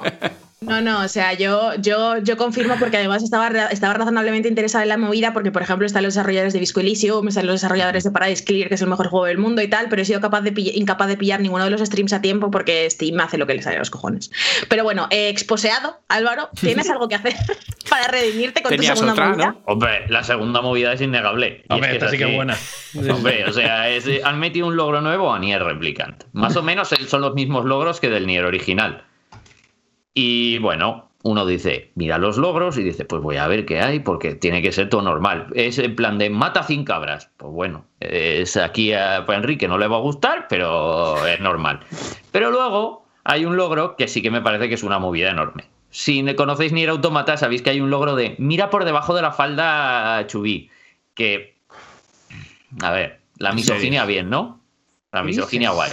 Yo Vaya. Encima, encima lo que me jode de eso es que em, el logro, mucha gente lo defiende como feminista. ¿Sabes? En plan. ¿En serio? No, es que el logro de mirarle debajo de la falda a Chubby está muy guay porque ella se resiste y esto quiere decir que estás quedando como un cretino y es en plan de. La buena chuseada, ¿eh? Es un poco chuseada, es un poco chuseada, sí. Soy un pervertido este y tengo que justificarme, básicamente. en este han decidido volver a hacer la jugada. Y como el único personaje femenino con el que puedes hacerlo, eh, ya va en bragas. Porque realmente va en bragas. De hecho, va en bragas y en culos. Lleva un corsé en el culo. Sí, sí, o sea, son unas bragas que se ve todo el culo. No os penséis aquí que es nada sutil. Han decidido meter un logro que es básicamente de mírala 10 veces hasta que te mata. Literalmente la miras 10 veces ahí hasta que te mata. ¿Cuál es el problema? Que es que esto es doblemente sangrante porque además de ir ya en culos, y esto es un poquito spoiler del juego, no porque realmente no importa nada para la trama, pero sí que habla del personaje. Kaine es intersexual, ¿vale? Es una muchacha que ha nacido con los genitales de ambos sexos. De repente ya no es solo que sea misógino, es que este de, y además el logro se llama descubrir la verdad. O sea, es una puta mierda como un coco, en plan de los genitales de nadie son asunto tuyo, ¿sabes? Pero especialmente la peña trans, la peña intersexual, no te debe nada en ese sentido. Y aquí me voy a cabrear con el chat porque empieza en Japón. No, es, Japón. En Occidente se hace exactamente lo mismo. Y estoy seguro que más de uno que decís Japón lo habéis hecho más de una vez. Quizás ya no, quizás en el pasado, pero estoy seguro que más de uno lo habéis además, hecho. Además, es que el juego trata bien el tema. ¿Sabes? Es el puto logro de los cojones. Claro, es que el logro, es que el logro lo habrá metido el último becario de Square Enix que ha llegado ahí y le han dicho, mete un par de logros más porque nos ha quedado corto. Y esto es así. Ah, lo ha metido yo No, no vamos a engañar. No, yo, personalmente, quería saber qué opina de este tema Álvaro en concreto, porque yo no creo que, de nuevo voy a activar el spoilers de la X-Like, yo no creo que lo haya metido Yokotaro, porque a Yokotaro los logros le, parecen la puta peor cosa.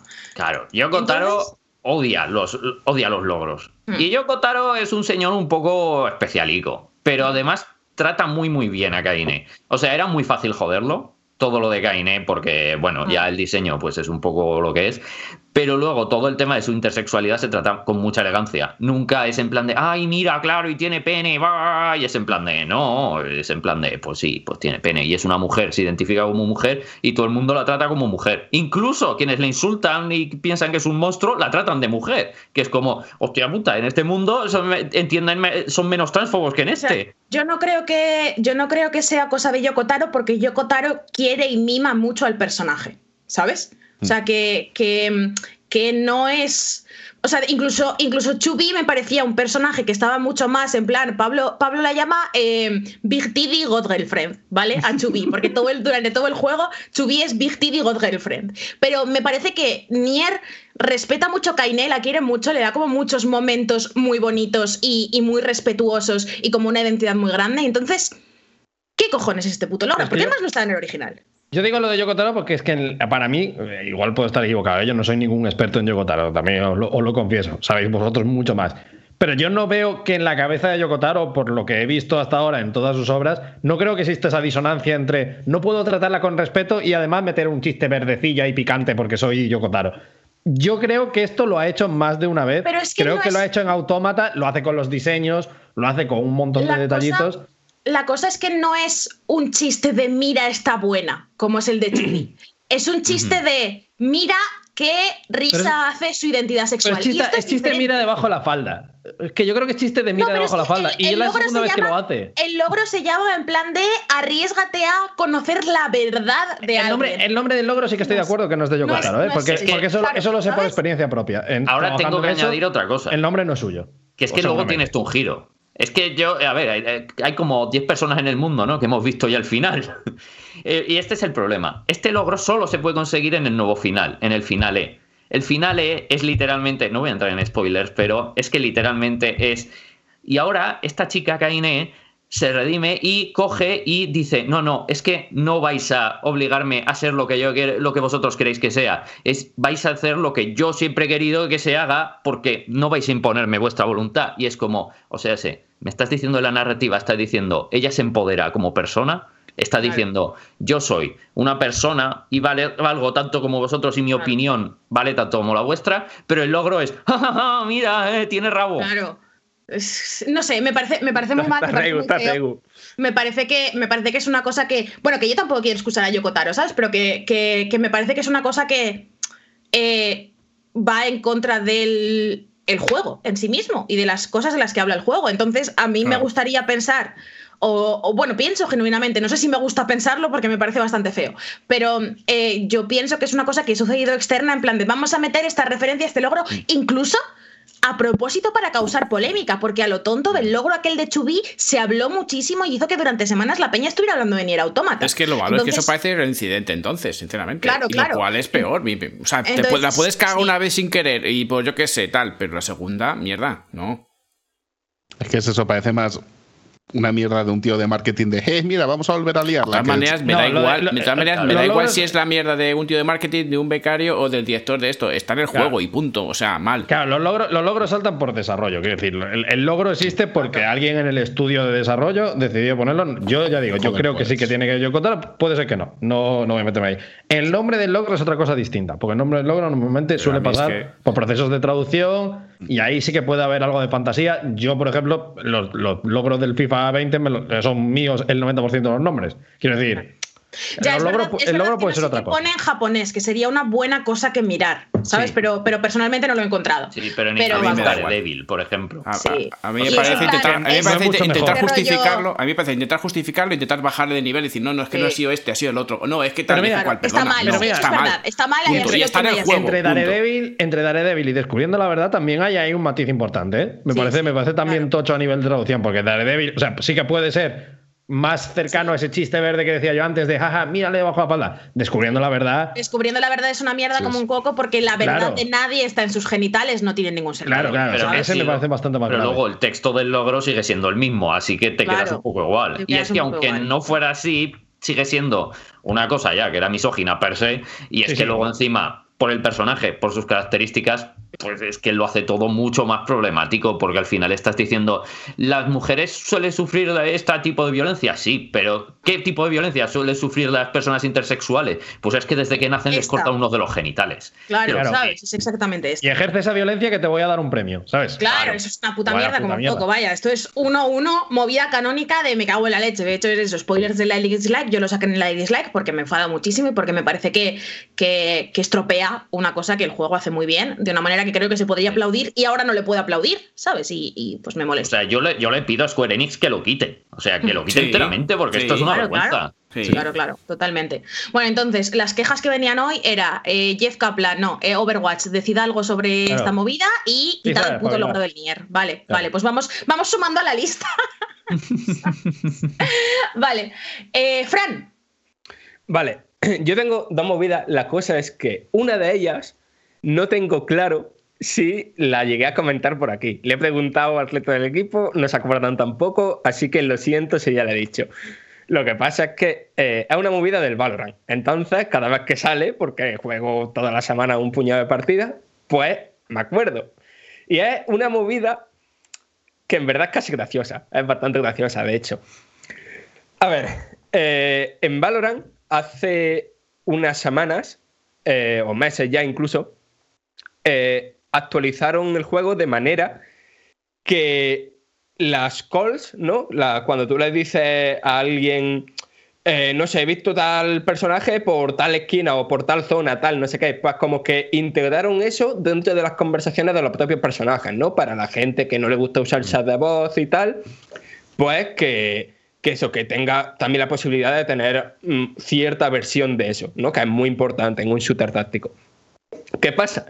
Que esas calls totalmente se, se programarían, ¿no? En, inglés, ¿no? En decir tal frase en inglés que dura X tiempo. ¿Qué pasa? En español, por lo general, eh, para decir una misma cosa usamos más palabras. Mm. ¿Qué han hecho aquí? Pues que un personaje pues de repente te empieza a hablar de lo típico que parece que le has puesto el por 10 de velocidad y es muy, muy, muy, muy gracioso. O sea, es, eh, no sé, que, que, te dicen en dos segundos una, una frase de tres líneas. ¿sabes? Y te enteras, pero claro, te, no, te descojona. O sea, a que no, no, me sirve porque cada vez que pasa me río muy fuerte. Y Esto no como, sé, como, como lo de este producto es un medicamento con ciertas formas de tipo.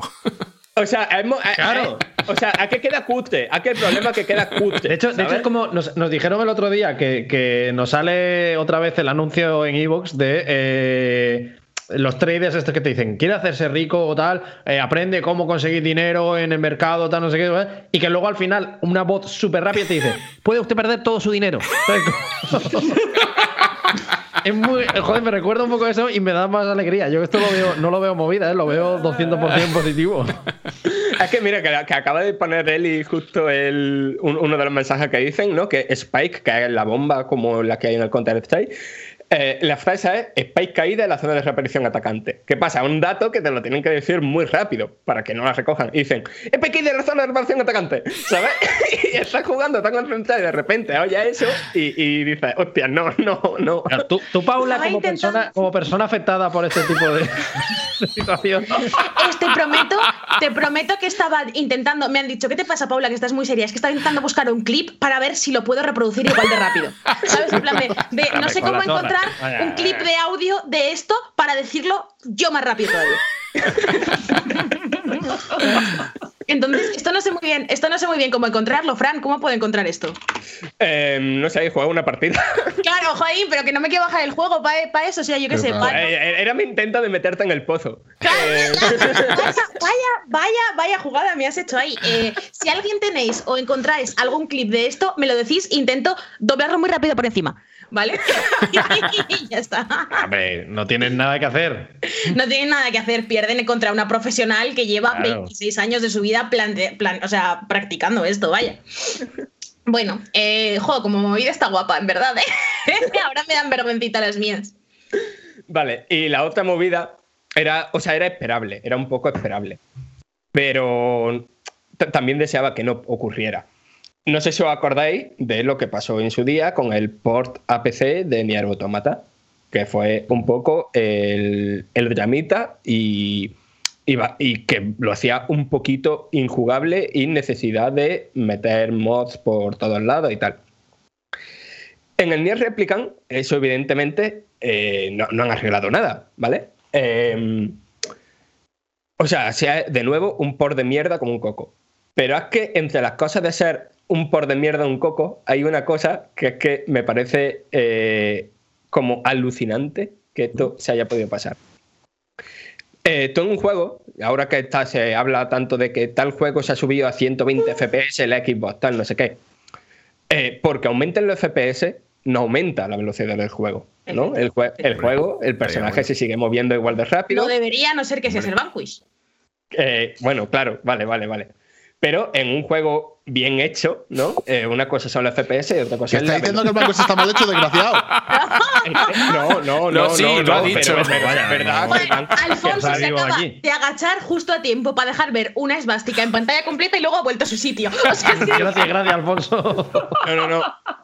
Eh, es, ok, quiero decir, el Vanquish es uno de los pocos juegos que se juega mejor a 30 FPS que a 60. Sí, in fact, lo es. A ver, no pasa nada, pero. Es así.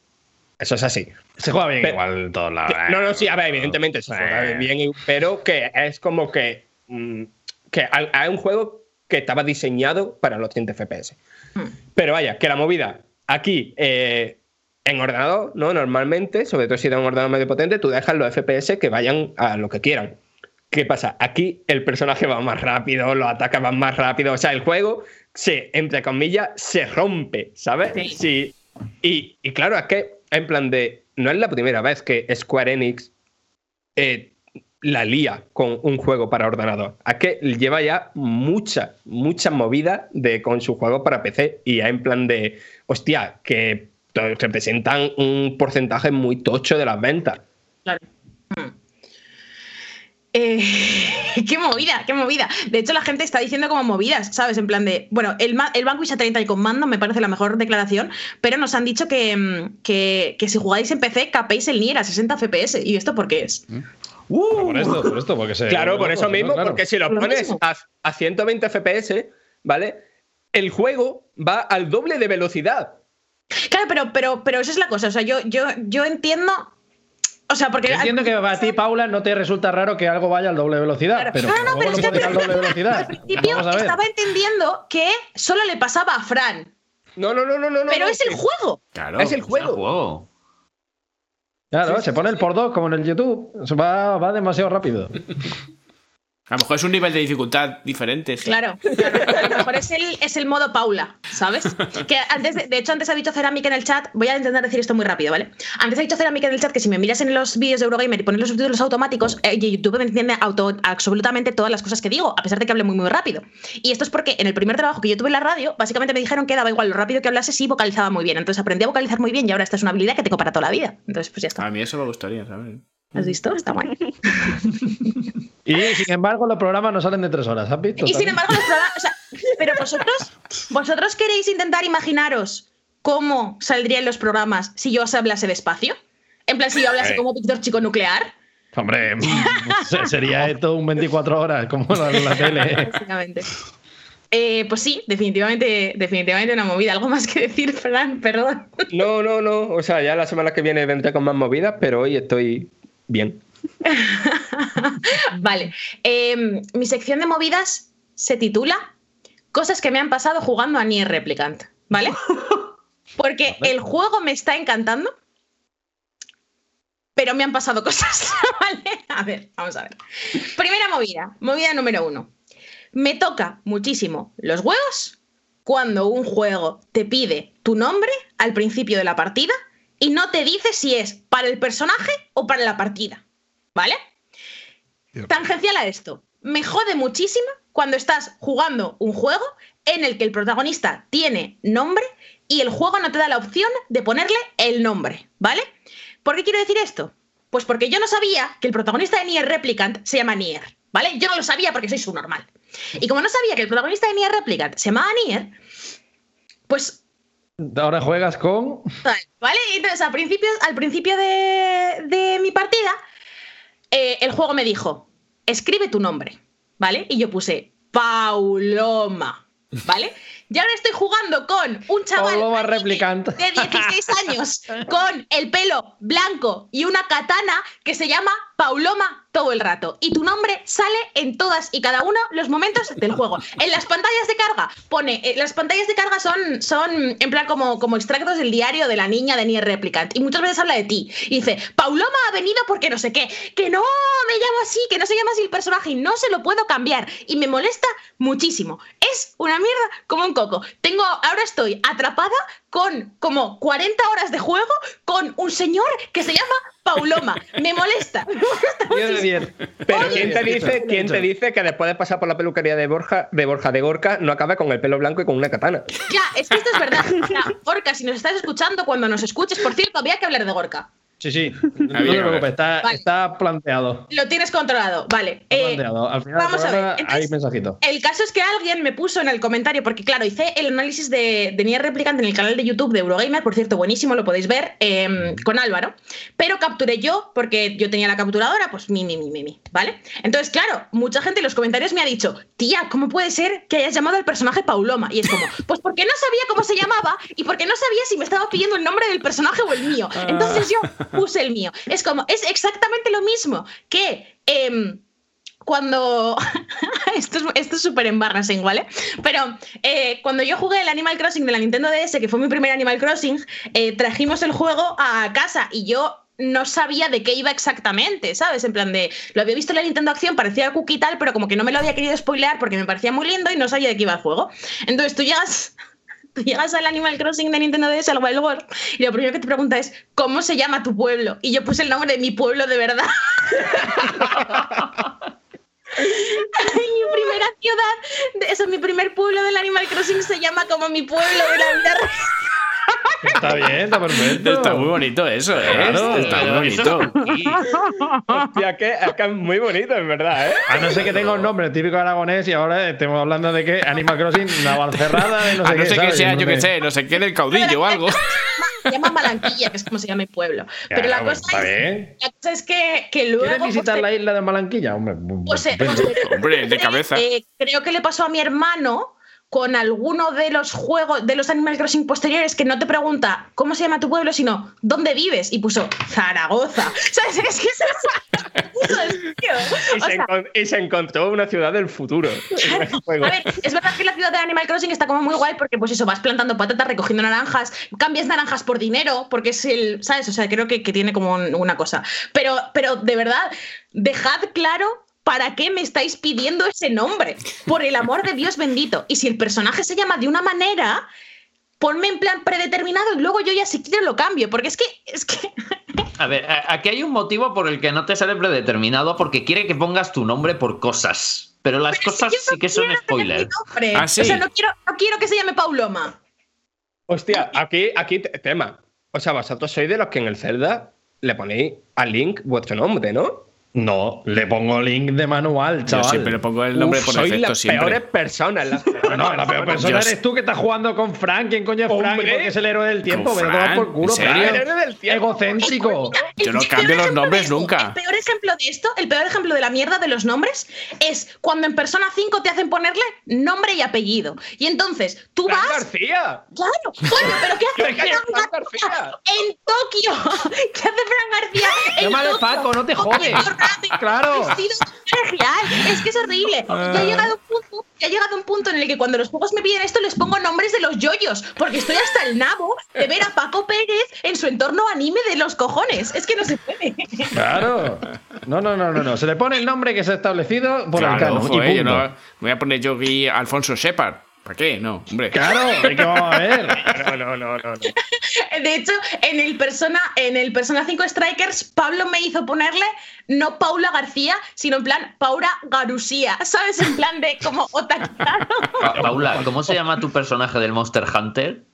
Bulldozer. Pero esto porque Otra historia que hay que ser contada. se lo puse en streaming, se lo puse en streaming y yo aquí sí que sabía. yo- a ver, eh, la cosa es que cuando empecé a jugar en streaming con Pablo, eh, em, el Zelda Wind Waker, él le quería poner de nombre a Link Bulldozer casado, pero no cabía, ¿vale? Entonces se nos quedó como la idea en la mente. Y, y cuando empecé el este, estaba escribiendo Pauloma y Pablo me dijo, qué aburrido, tendrías que ponerle algo más guay como Bulldozer. Y yo dije, no le voy a poner Bulldozer a mi personaje. Y entonces empezó todo el mundo, sí, buah, Bulldozer, no sé qué, no sé cuántito, ¿sabes? Y al final lo puse y ahora llevo 60 horas de Monster Hunter en las que me llamo Bulldozer, ¿sabes? He puesto una encuesta para ver dónde, por, de qué pie coge a nuestro público. Si son de poner el nombre que, establece el canon o si son de hacer invent. Está bastante empatado ahora mismo, ¿eh? No, no, está, está perdiendo la opción buena. Sí, sí, pero. Uh, no, hay que empezar, hay que empezar a votar, hay que empezar a votar. Eso que he votado yo. Que yo me llamo Paco y el Persona 5 me lo pasé completo con Paco. Es que no Claro, claro, que es que no puede Claro, ser esto. Paco, ayuda a Makoto. te puedes Está llamar. bien, está bien. no nudo llamar narrativo. Paco, macho. Es que es horrible. A ver, Esto tiene que haber algún game pues yo lo he hecho toda la vida. En los juegos en los que puedo poner mi ¿En nombre, pongo mi nombre. Pero un egocéntrico, Fran, por eso llevas el pelo de degreja ahora, no me jodas, es que no se hace esto, coño. Esto en algún momento tiene que haber algún dev. Espero que sea Nintendo por el tema de lo- las localizaciones, que si tú cambias tu nombre y asume que es español o tal, todos los nombres sean regionales. O sea, Claro, Ah. claro. Pero yo, Eso es la mí- a mí- localización. A mí lo que me parece guay es el rollo Pokémon, ¿sabes? En plan de, has atrapado un Pikachu, ¿quieres ponerle otro nombre? Vale, no, se llama Pikachu y tú le pones lo que le sale de los cojones, vale, estupendo. Y entonces con la gente sana, eh, le ponemos motes a cuatro Pokémon que nos caen bien y el resto los dejamos normal, ¿vale? Claro. Que, que creo que es la, la opción lógica que hay que hacer. Pero el... siempre es pescado bonito. ¿Cómo? Pescado bonito. No, eso no me disgusta. Me parece bastante bueno, me parece bastante bueno. Eh, en fin, esto es, un, esto es una, una desgracia. Más cosas que me han pasado jugando a Nier, Replicant. Eh, Nier Replicant tiene un minijuego de, de pesca que me gusta bastante. Y además tiene un señor en, en lo que es la ciudad costera, bueno, de hecho se llama ciudad costera, creo, o algo así. Sí, sí, Eh, la costera. Vale, en lo que es la ciudad costera tiene un señor que es pescador y que te pide pues determinadas misiones, ¿vale? Entonces, em, cuando tú llegas y desbloqueas el minijuego de, de pesca por una serie de cosas de trama, justo al lado está el señor de la pesca que te dice, si me enseñas 10 sardinas que hayas pescado, te enseño técnicas avanzadas de pesca, ¿vale? Y como a dos metros de donde te dan esta misión, hay otra misión de un señor que te dice, em, para hacer este plato necesito que me traigas X cosas y 10 sardinas. Entonces tú dices, vale, esto está súper bien diseñado porque voy a pescar las 10 sardinas para el señor, se las voy a enseñar, me va a enseñar, me va a mejorar el nivel de pesca y entonces ya tengo las 10 sardinas para dárselas a este señor. Diseño de niveles Chef ¿vale? Entonces tú vas con tus 10 sardinas, que cuesta un ratico pescarlas, vas con tus 10 sardinas así, ta, ta, ta, ta, ta, ta, ta, ta, ta. Se le, dice al señor, oye, he pescado 10 sardinas, ¿vale? Y el señor te mejora el nivel de pesca y se las queda, hijo de puta. claro, a ver, te va a enseñar gratis. Es una estafa piramidal. Me es el mercado, amigo. Me has dicho que te las enseñe para que necesitas 10 sardinas. ¿No pescas tan bien? ¡Péscalas tú! no, no, tiene todo el sentido del mundo. ¿Qué hacen los, de los anuncios de YouTube de trading? Ellos saben de trading, pero tú les tienes que llevar el dinero a ellos para que te enseñen, claro. Yo te enseño el trading, pero dame la cartera que la veo un momento de cerca. Claro, porque además, además, la animación de mejora, o sea, de cuando tú subes el nivel de pesca, lo que haces es ponerte una especie de cinemática, en plan de, he estado pescando durante dos días enteros, pero ahora he aprendido y sé mucho y soy súper buen pescador. Pero de lo que has pescado esos diez días enteros tampoco has visto nada, así que asumo que el señor se lo ha quedado para él también. Entonces es como, ¿qué estás siguiendo hacia que te haga el agosto? ¿A qué te haga el agosto, hijo de puta? una, estafa piramidal de toda la vida. no te la pesca porque luego el juego fallas de pescar dos o tres veces y te perdona. Efectivamente, eso eh, tiene, esto lo hablaremos luego, pero tiene como unas mecánicas antifrustración, el Nier Replicant, que está muy bien. Pero, tío, ¿para qué quieres tantas veces? O sea.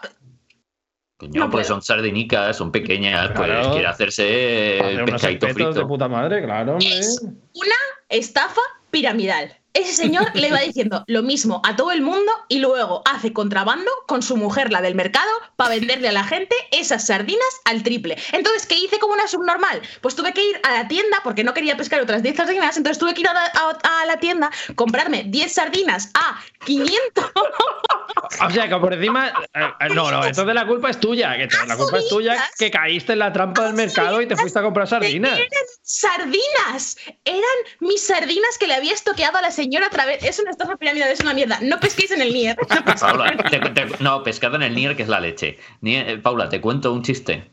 Es que es canon que ese señor cae muy mal en todo el pueblo. por lo que sea, por lo que sea, por lo que sea. Me gusta mucho este comentario que dice, es que la pesca se enseña mal.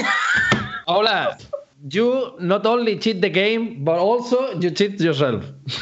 Esto es lo que tengo que decir yo.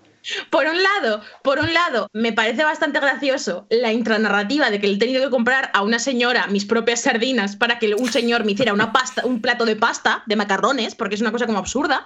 Pero, bueno. Pero, ¿y si compras las sardinas y te las das, te sube el nivel de pesca? No, es que hasta que tú no le das las sardinas, en la tienda no hay sardinas para que no puedas chisear. O sea, tú tienes que ir, entregando los peces para que luego salir en la tienda de la pescadería. No, es para que no lo puedas chisear, es porque son mis sardinas. Me ha te explica, te explica cómo pescar, si es que te, enseña. O sea, tiene, esto no sabes lo de enseñarle a un hombre a pescar y comer a toda la vida. Pues yo, ahí lo tiene. Yo eso lo veo bien. Ojo, porque no está, no está viendo la jugadita aquí, que es que la gente con dinero no tenga mejor educación que los que no lo tienen. Si quieres educación, te lo tienes que currar, no te están regalando los títulos. Claro, tienes que hacerte a ti mismo, emprendedor. Entonces también mis sardinas, ¿para qué las quieres y de rico ya? Bueno, eh, entonces yo estoy, estoy muy... O sea, te prometo que ayer estaba con las sardinas a la una de la mañana y estaba diciendo, esto es lo más grave que me ha pasado en la vida. ¿Puede llamarte ese señor Amancio Ortega por un tema? O... no sé, pero si hay un mod del juego que le cambie el nombre, yo lo apruebo bastante.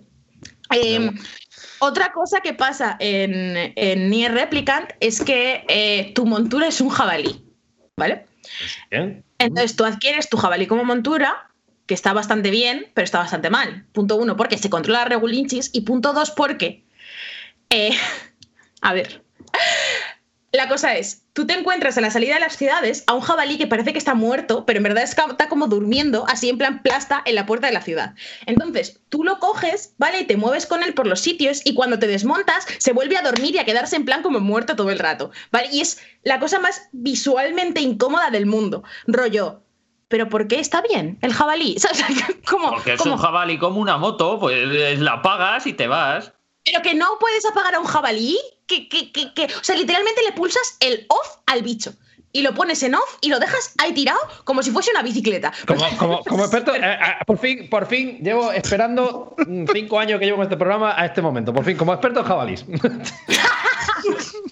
Un jabalí solo tiene. Eh, tiene razón, Álvaro, es que es como una moto. Un jabalí solo tiene punto muerto y a toda hostia. Entonces, un jabalí solo está o, comiendo, tirado en un descampado y, y, a su bola, o te embiste y te mata. Ojo con los jabalís, que son los animales más peligrosos del mundo. Que son los dos moves del jabalí del Nier. Claro.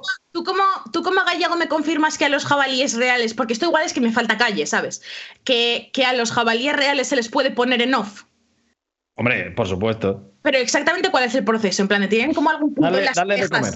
Dale ah, vale. comer. Ok, entonces igual es eso. igual es, o sea, está pasando. No es tan difícil, no es tan distinto a nosotros. Un jabalí, un jabalí cuando come bien está a su bola y dice, pues siestita. Y se echa una siestita. Y si le tocan las narices, el jabalí dice, pues te mato. Y te, ojalá encontrar una imagen de cómo se queda el bicho, que es que da una tirria que lo flipas. O sea, yo no puedo verlo, me, me, me da, me da toda el, todo el, la fatiga. Yo, lo preocupante es que en Galicia eh, o sea, lo que para nosotros era el Megatrix, eh, para vosotros Chavalí Club. ¿o claro, Chavalí Club. Eh, vale. No es muy buena idea no este enseñar a los niños que te puedes acercar a un animal que te puede matar a decir vamos a bailar.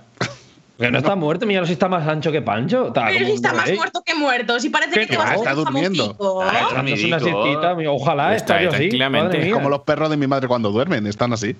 ¿Qué me más muerto que muerto. O sea, a mí me da la sensación de que cuando que giras la cámara, el juego te lo cambia por otro para que no te des cuenta de que has mochado, te lo prometo, ¿eh? Está como un rey. Es verdad, mira, lo dice ahí, está dormido como un perro. ¿Tu perro cuando duerme cómo está? Así, tal cual. Literal. Que no, que no, que no, que no. Ese, perro está mortem, pero, o sea, ese, ese, jabalí está mortem, pero que lo flipas. O sea, no rayéis, no rayéis, porque es que, es que, es que prometo que no, que no, que no. ¿Quién fue ese jabalí? y creo que no me han A ver, tenía, tengo una nota con las movidas del replicant. Voy a ver si me he dejado alguna. Nos han mandado una imagen bastante buena. una imagen del jabalí, míralo, míralo. Vale, no me he dejado ninguna. míralo, abre el link de Ceramic y, vuelve a decirme con jabalí no es literalmente esto. Dios lo bendiga, los animales más nobles del mundo. Me retracto, me retracto esta última movida porque claramente es súper realista el jabalí de. más, ancho que, más ancho que Pancho, el tío. Diego, que lo has dicho ya varias veces. ¿Cuánta gente muere en Galicia por jabalíes al año? no, no, es broma, ¿eh? Ojo, cuidado con los jabalíes, ¿eh? La gente ya, suele estar con, En plan, me he encontrado con un lobo, qué peligro los lobos. Me he encontrado con un jabalí, como te pille por delante, te, te, te desmonta, vaya. Eh, importante, Pablo, ¿el jabalí se le puede poner nombre? No, porque probablemente le tendría, o sea, si o sea, si se lo tuviera que poner, le pondría Paco o algo así y quedaría fatal otra vez. Entonces, pues bueno. ¿Cómo em, se llama tu mascota? Y le pones ahí el nombre. Salchichas, jabalí salchichas, de puta madre. Ah, alguien nos dice, borrad esa foto que soy yo. vale, entonces, eh, ¿alguien tiene más movidas? No creo que no, ¿no? Creo que no, ¿no? Estamos todos bien. Alfonso Ser de Luz, ¿no tienes movidas? No. Vale. Ah, yo tenía una última movida. Yo tenía una última movida, pero pasa, tengo que hacer una, una, una búsqueda en Google, ¿vale? Un momento, que os pongo la última movida. Esto. Esto. Em, lo siento por los de por los de Evox, ¿vale? Esto va a ser un espectáculo audiovisual. Es un tuit del PP de Madrid. Ya el que quiera entender, que entienda. Eh, esta es mi movida. Eh, y mi movida es apoyar a putos nazis. Eso es una movida de sí misma, yo no creo que necesite más explicación, entonces, pues, pues básicamente eso. Bueno, dicho esto, eh, pues podemos pasar al análisis de Nier Replicant, ¿no? Pues sí. ¿eh? Vale, pues voy a poner un loop aquí, de nuevo, sin liarla.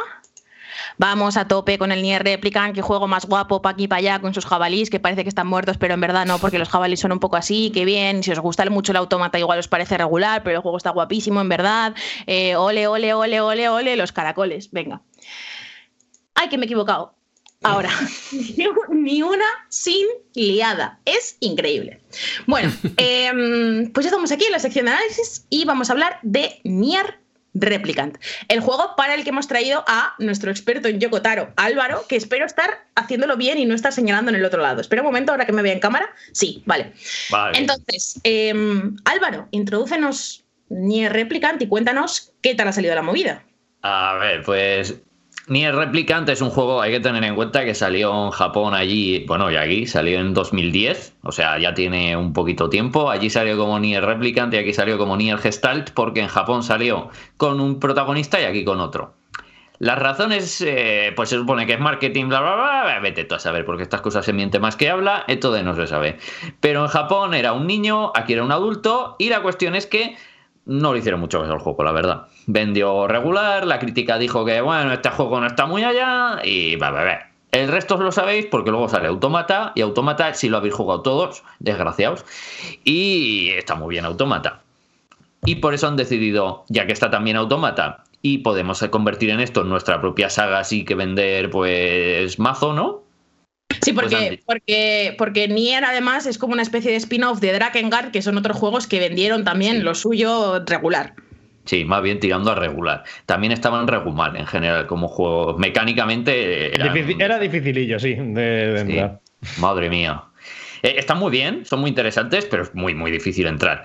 Entonces han decidido que, claro, y si hacemos una, no un remake, no un remaster, una versión mejorada de ese juego 11 años después, intentando darle un poquito más, pues las cosas que ha ido haciendo Autómata, ¿no? Para que sea un poquito más accesible para la gente, porque la gente dijo ya en su día, a ver, narrativamente esto es chulísimo. El problema es que mecánicamente, pues igual se queda un poco flojete. Claro, entonces dices, pues oye, Vamos, vamos para allá. Y esto es un poco ni el replicant. Han cogido y en vez de ponernos al protagonista occidental, que era un señor mayor, un señor de 38 años, bueno, mayor, ya ves tú, un hombre de 38 años, está en la flor de la vida. Y luego nos lo han cambiado por un chavalín de 16 añitos y hemos pasado de controlar a un, a un hombre de hecho y derecho que quiere defender a su hija de 8 años a por un chaval de 16 que quiere defender a su hermana de 8, cosa que pues... De esto hay que mojarse un poco porque a mí personalmente eh, me gusta más Papa Nier que, que Nier niño, especialmente por muchas misiones secundarias que hay que creo que encajarían mejor con él que con el crío. Sí, entonces, esta es una de las movidas que hay, que es que han decidido cambiarlo todo y por eso, en vez de ser ni el Gestalt, que es, que es el que salió aquí, es ni el Replicant, que es el que salió en Japón y es básicamente, pues eso, eh, la misma historia, lo único que cambia el protagonista para en vez de tener a un papá que, oye, pues tiene el punto sexy, ¿no? Tenemos a un niño, pues que es un niño. ¿Y qué ocurre con el juego? Es el mismo juego, lo único que han metido una misión nueva, han metido un final nuevo. Esto cambia bastante las cosas porque pues ahora está más redondo todo. Ahora cierra mejor porque antes se acababa con un libro. O sea, para que veáis cómo acabó la cosa, tuvieron que hacer un libro donde contar varias historias que no pudieron meter en el juego. Ahora han metido todo eso dentro de, del juego.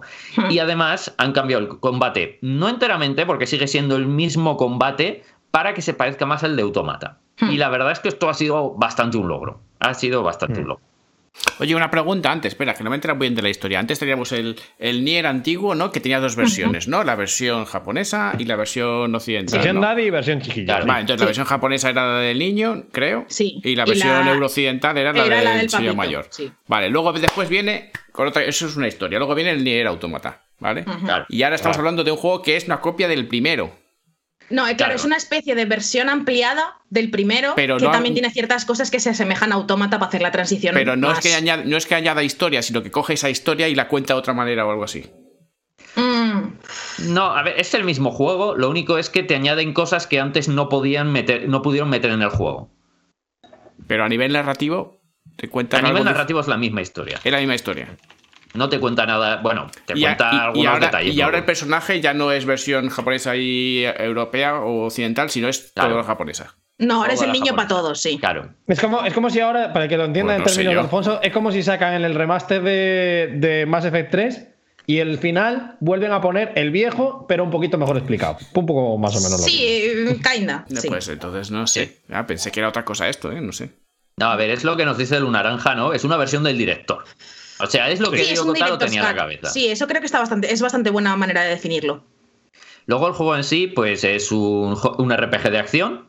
En eso es bastante canónico. Y la historia es, pues, primero empieza en 2012 en nuestro mundo y es un niño y está con su hermana y unas extrañas sombras les atacan y tú tienes que defenderte, bla, bla, bla. Luego pasan literalmente 6.000 años y seguimos con los mismos personajes. Y dices, bueno, vale, esto está siendo ya raro. Esto está siendo ya raro. Han pasado 6.000 años y siguen estando igual.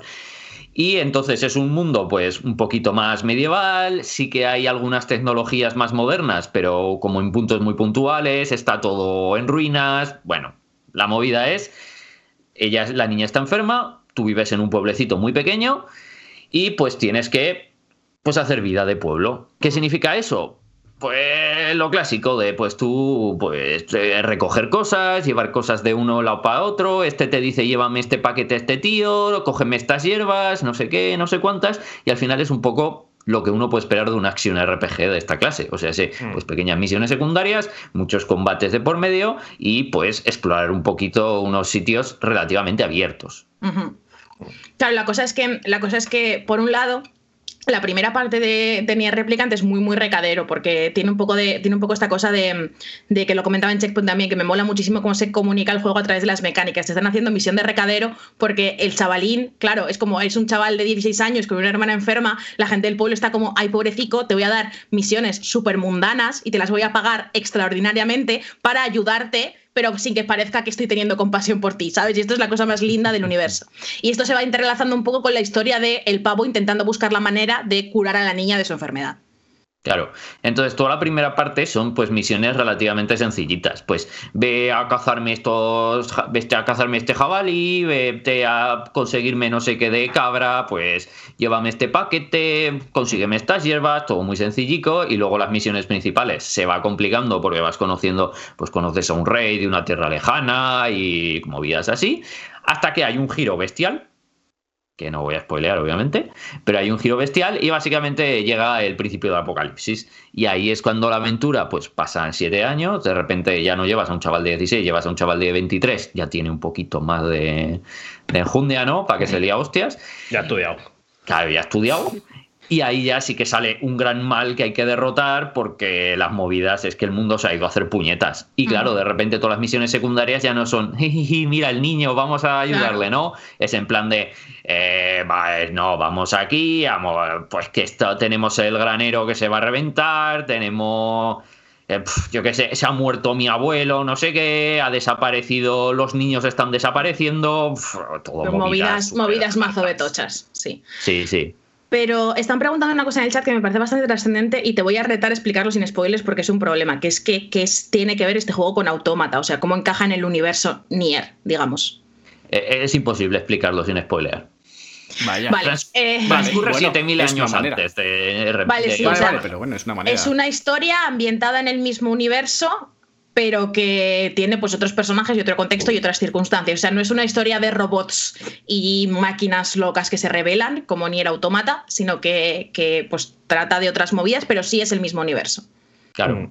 Mm. Entonces, eh, eh, para especificarlo, eh, precisamente toda la historia donde acaba es donde te cuentan. ¿Y cómo se relaciona esto? Pues es el final nuevo, de hecho, donde ya se queda más claro.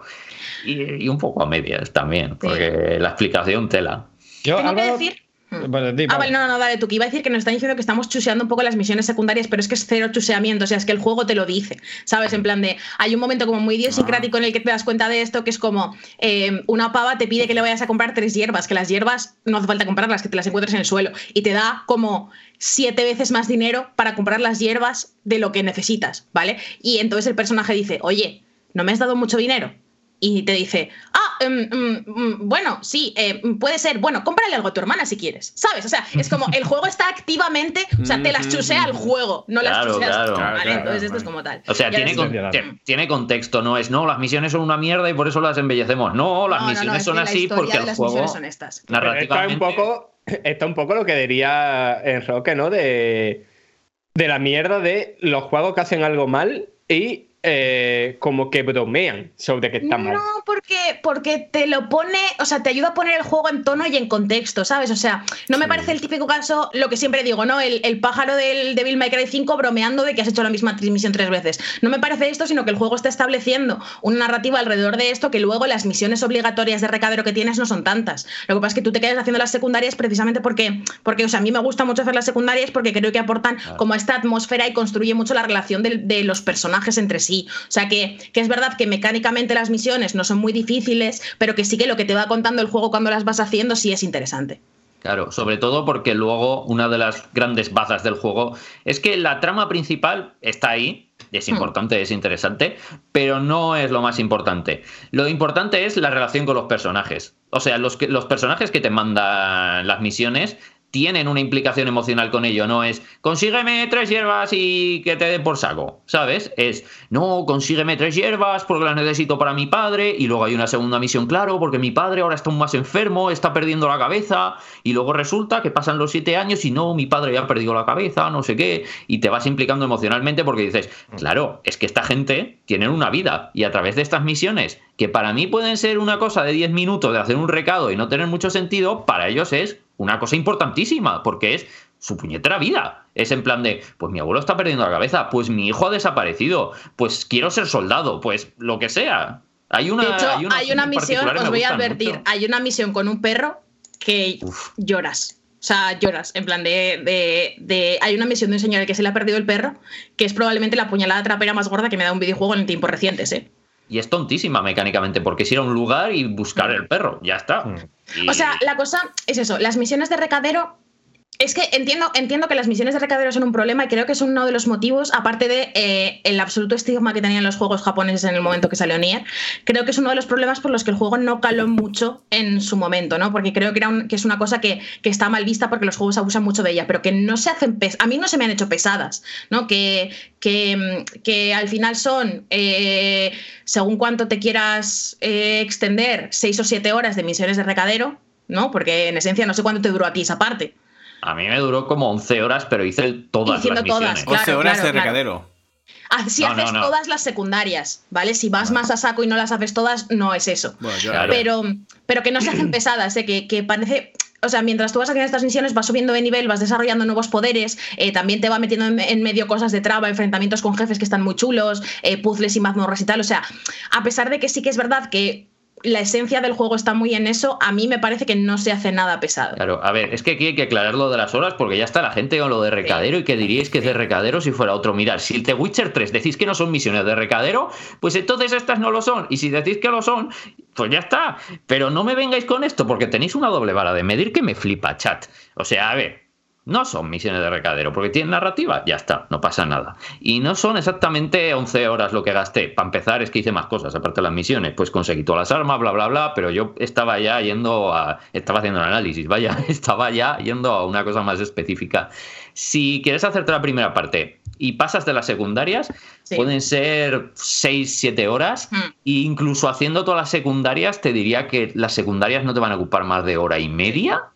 Sí, o sea, a ver, según cómo te optimices y según cuándo te pares, ¿no? Pero, pero sí, o sea, yo, yo, yo, creo que es una cosa que se puede pasar de manera relativamente ágil y que, que insisto que, que no son particularmente turra porque, porque los personajes van hablando entre ellos, se van contando cosas, descubres secretillos, o sea, no sé, creo que, que está bastante bien llevado. No sé si en el original sería tan así, pero me parece que Replicant hace un esfuerzo muy activo por, que que no, no se te hagan pesadas sus limitaciones o a lo mejor sus decisiones de diseño que son más hijas de otra época. Mm, claro. Entonces, todo que decías, ¿no? De que, de que las, las, secundarias o las de recadero aporten trama y aporten historia. Claro, claro es que eso es súper importante. Y el ejemplo que ha pusto con The Witcher es que es claramente clarísimo, ¿me entiendes? Claro, claro. Hmm. Yo tengo dos preguntas, ahora, si, si te parece bien, con, respecto a, a Nier. Eh, la primera, creo que es más o menos sencilla, porque es básicamente el vídeo que hiciste para, para Eurogamer, pero me gustaría escucharlo ya aquí también un poco más extendido, que es la típica, ¿por qué este juego, la gente que venga de Autómata, qué tiene que tener en cuenta? Vamos, ¿en qué cambia este juego con respecto a Autómata para no llevarse una decepción? Porque creo que es una cosa que, que, ellos mismos son conscientes de que, de que este Nier mm, como que sube un poquito la ola que creó Autómata con respecto a la opinión popular y a lo mejor hay gente que se sube a esto y se lleva un pequeño golpe. Y luego la otra pregunta que tengo es con respecto, no quiero entrar en el debate de las notas porque no, no creo que proceda ahora mismo, pero sí que es cierto que hay ciertas discrepancias entre lo que la gente opinó en su momento y lo que opina ahora. Yo tengo también mi propia opinión sobre, con respecto a esto, porque creo que puede cambiar muchas cosas, creo que no es necesariamente un problema de la crítica, sino problema también de, la propia, del propio eh, concepto del juego, digamos. Pero quiero saber también tu opinión, si crees que es un juego relativamente difícil o que hay motivos de sobra para creerlo y otros para decir, pues me parece un juego extremadamente complicado y por eso entiendo que se le dé algún que otro palo. Pues mira, son dos preguntas excelentes porque son los dos temas que quería tocar, precisamente. Vamos allá. Vamos a empezar por la segunda porque quizás es así como más interesante porque hay mucha gente que puede ahora perderse aquí y decir, pero, ah", ¿sabes? Yo creo que aquí es importante señalar que si el juego ha tenido una recepción diferente, por una parte, es porque ahora no hay este odio a lo japonés que había en su época. O sea, el juego se recibió muy mal en su momento porque era en plan de, es japonés, es malo. O sea, todos sabemos lo de Phil Fish diciéndole a la cara a un japonés de, es que no sabéis hacer juegos, los vuestros son una mierda. Eh, no, no. Y era normal en esa época. En 2010 era normal que críticos dijeran los juegos japoneses son una mierda, por sistema. O sea, no. no este la japonesada, vaya, no sé, la japonesada. Sí, o sea, yo, yo creo. Además, el otro día, japonés, ¿no? Creo. Además, el otro día, el otro día lo hablamos en Checkpoint y luego, justo unas horas después, vi un, vi un hilo que hizo una persona al respecto sobre la manera en la cual, cuando Estados Unidos empezó a meterse muy fuerte en el videojuego y sobre todo en el videojuego AAA, en esta época de total apogeo de Rockstar, de Naughty Dog y de esta serie de estudios de este palo, se creó como la sensación de los juegos japoneses tuvieron su época, pero ya no la tienen, ya no son, ya no es interesante, lo interesante es lo otro, y los juegos japoneses los miramos un poco de tal. De hecho, una cosa bastante interesante es que si ahora te metes a mirar reviews viejas del Nier, o sea, reviews de cuando entonces, casi todas mencionan de manera negativa que es un juego japonés. Y dicen, es un juego muy japonés como para mal. Entonces creo que esto es una cosa que ahora se nos ha olvidado un poco porque los juegos japoneses han resurgido un poco con esta nueva Capcom que está haciendo cosas como los Resident Evil que están súper bien. Nintendo ya no está en esta época de medio declive, sino que está a tope y sacando un montón de títulos y tal. Y entonces ahora estamos como, como otra vez en ese momento en el que los juegos japoneses vuelven a ser una cosa que en general interesa y que en general gusta. Pero eran juegos, eran juegos muy concretos, es decir, no, no porque decíamos lo de Nintendo Nintendo. nunca se le vio mal, pero porque Nintendo son juegos mucho más sencillos, que puede jugar cualquiera para toda la familia. Hablamos de juegos con implicaciones muy serias de filosofía dentro de la trama, hablamos de juegos que se pierden en un montón de fantasía que... no encaja con lo que nosotros conocemos por fantasía medieval, por ejemplo. Son muchas cosas que son relativamente complejas. A mí, personalmente, y también... el mejor ejemplo de esto me parece la saga Yakuza.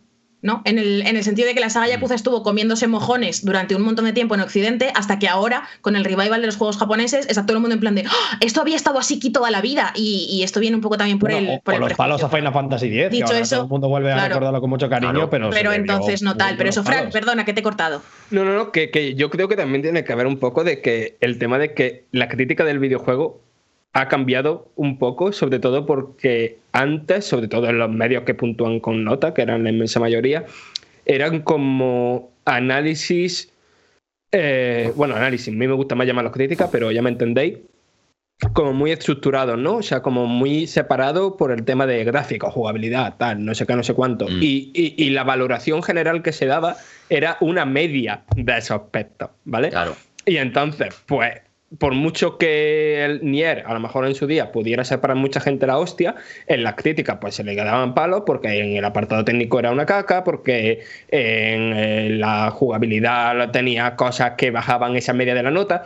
Entonces, quiero decir que que también la recepción ahora ha sido distinta porque la propia crítica de videojuego ha cambiado. Claro, porque, porque antes no se valoraban determinadas cosas, o sea, lo que decía de nuevo, spoilers en el like, dislike, ¿sabes? Antes el rollo de este juego tiene unos temas muy interesantes, estos juegos tiene, tiene, tiene pues eso, un personaje intersexual al que trata con mucho respeto, este juego me ha hecho llorar cinco veces, no era una cosa que tendiese a valorarse a la hora de poner nota. Claro, y ahí es la segunda parte de lo que quería comentar, que claro, ahora la crítica es, siento hacerlo así, pero es que es así, es mejor, porque ya no es una guía de compras, no es un vamos a hacer una media ponderada de este producto tecnológico. No, es vamos a tratarlo como una obra cultural. Y entonces, claro, un juego como Nier tiene, o como los Yakuza que estamos hablando, o dicen en el chat, Bionic Commando, juegos que se aprecian mucho mejor si los valoras como, pero ¿qué tienen de singular? ¿Por qué son buenos o no? Mm. Y a partir de ahí es mucho más fácil tratarlos. Y luego también está la cosa de, ¿es probable que haya mucha gente que no entre? Pues sí, porque tiene sus cosas. También es un gusto adquirido. Pero aquí hay que tener en cuenta una cosa: todos los gustos son gustos adquiridos. Nadie nace con un gusto determinado. Esta cosa de este juego no es para todo el mundo. Ningún juego es para todo el mundo. A nadie le gusta, o sea, no hay ningún juego que todo el mundo estemos de acuerdo, que, wow, es genial, me encanta. No, pues es normal. Lo único, pues, y Nier, pues tiene una serie de peculiaridades que puede alejar a cierta gente, y eso es un hecho, y está bien, y no pasa nada. Y esto me lleva un poco a la primera pregunta, que es, claro, ¿en qué se parece y en qué no se parece Autómata? Pues no se parece en el combate, irónicamente, mm, porque es cierto que han cambiado muchas cosas del combate, pero no han convertido al juego en automata. Y con esto quiero decir una cosa. Si os encanta automata por el combate, porque es básicamente Platinum Games, este juego no os va a convencer. Pero si os gusta mucho Automata, por la historia, por cómo trata los personajes, cómo trata la ambientación, cómo hace todas estas cosas de narrativa, Replicante es Automata, pero un mejor. Y es así, la verdad. O sea, en todo lo que es ser puro Yokotaro, es mucho más Yokotaro. Autómata es Yokotaro en plan comercial. Eh, replicante es Yokotaro diciendo, voy a hacer la Yokotarada. Porque me da igual. Porque si esto sale mal, yo me dedico a hacer latas en una fábrica y me da igual. Me chupa tres pingos. Entonces voy a darlo todo. Así que por ahí, si os gusta mucho lo que cuenta Autómata, Replicante es Dios. Entonces también tenéis que saber un poco pues si fue el juego para vosotros o no, como con todos los juegos. Pues no, no todos los juegos son para todo el mundo, ni, ni ninguno, vaya, está bien.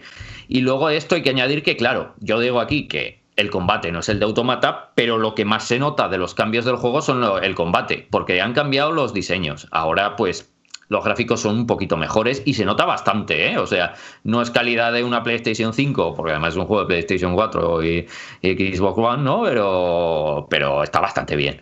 Han cambiado la música, que es para peor, para que vamos a engañarnos. Eh, sí, la música es un poco peor. Sí, sí, los, arreglos son bastante malos. Aquí Okabe ha, ha pifiado.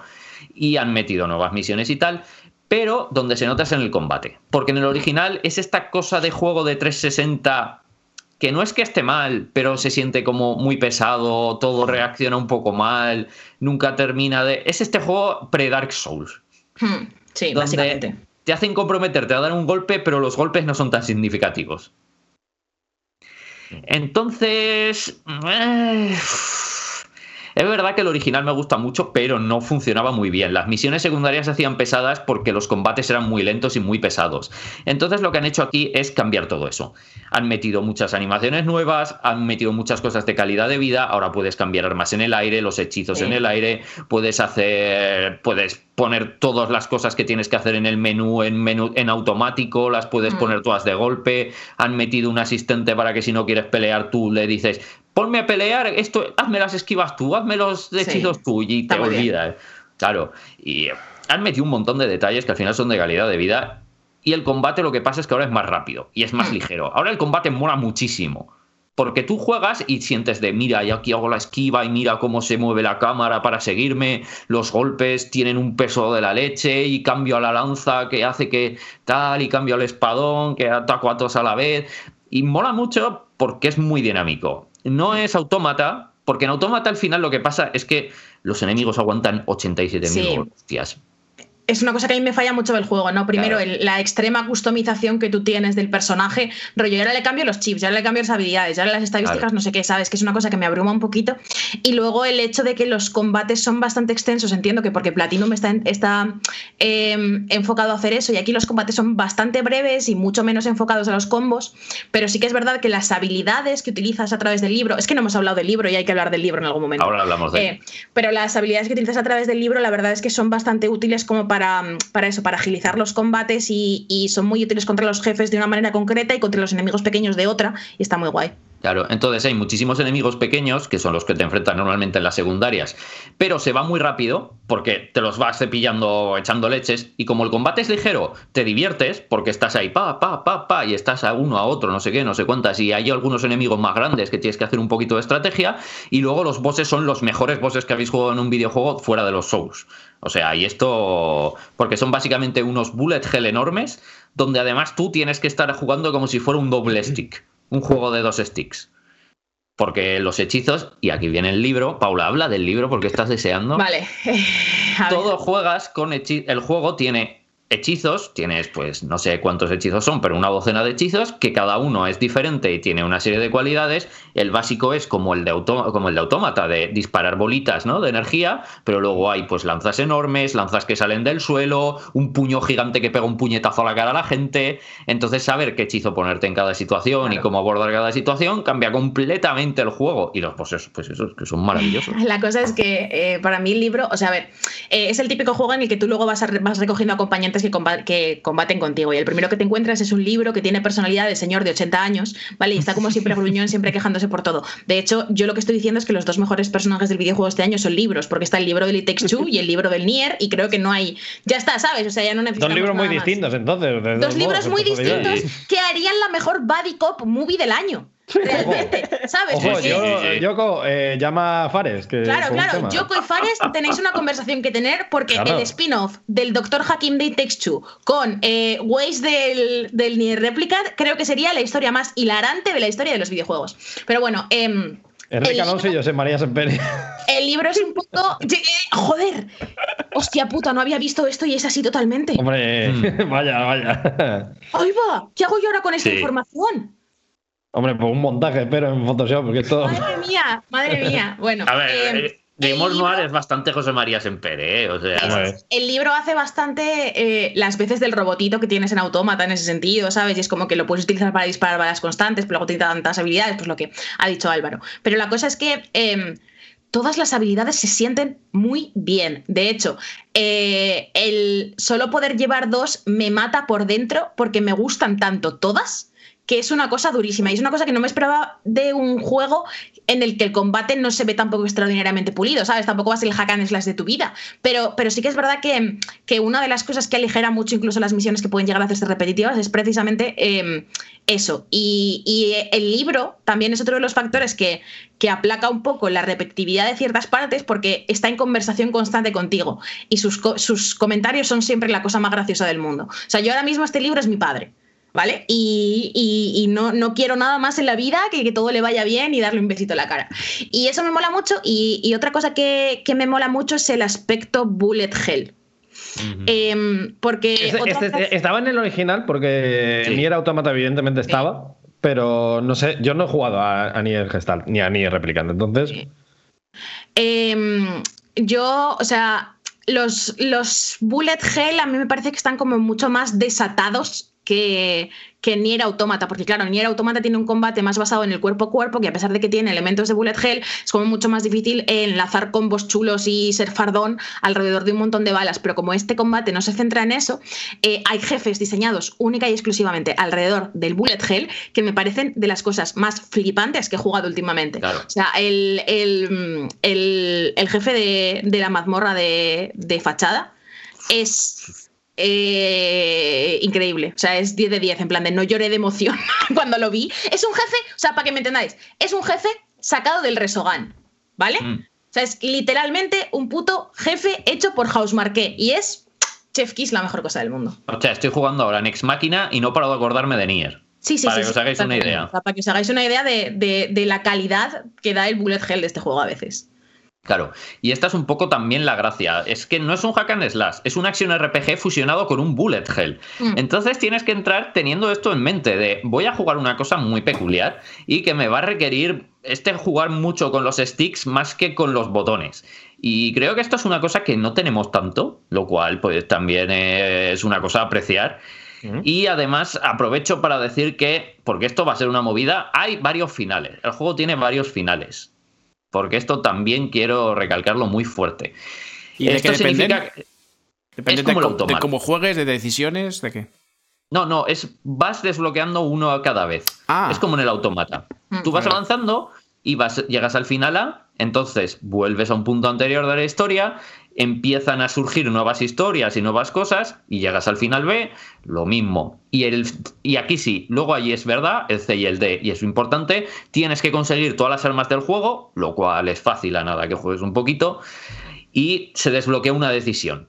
Según si haces una cosa u otra, consigues el C o el D. Pero además en este han metido uno nuevo que es el final E, que es bastante difícil de saber cómo se saca si no tienes una guía, la verdad. Pero bueno, se puede saber. Además ya se puede hablar, porque Square ya me deja hablar del final E.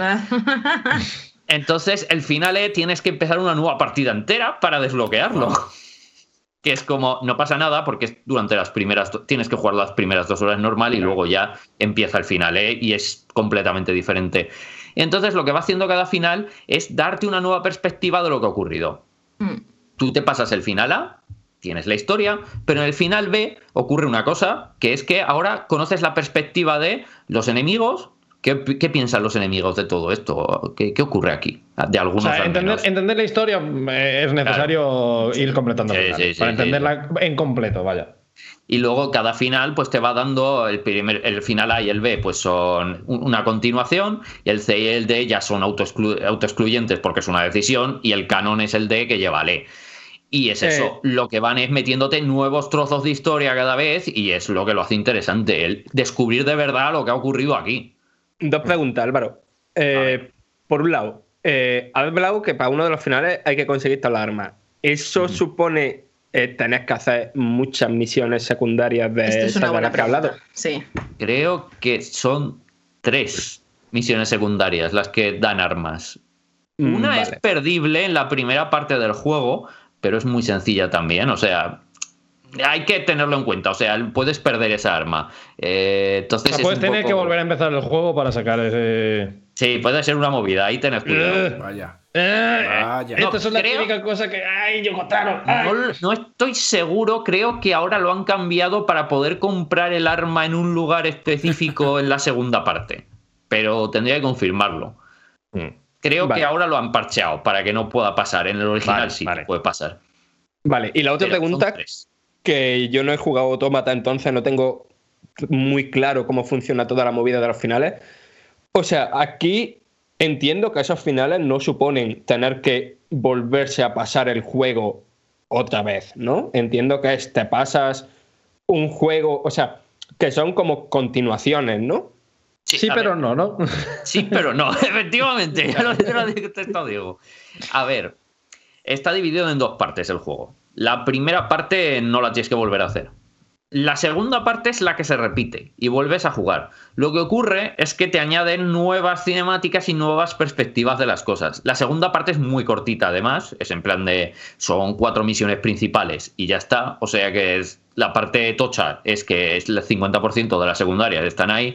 Entonces en lo que gastas tiempo es en las secundarias, pero las principales es, no lo sé, si vas a piñón fijo 3-4 horas o sea, vuelves a hacerlo, pero te empiezan a contar, sí, sí, pero ¿y la perspectiva de este personaje qué pasa? Y te empiezan a meter nuevas cosas, como por ejemplo, pues, pues a ver, y este personaje. La he liado, he abierto Telegram sin querer en la pestaña que no era, pero ya pasa, así, solo un segundo.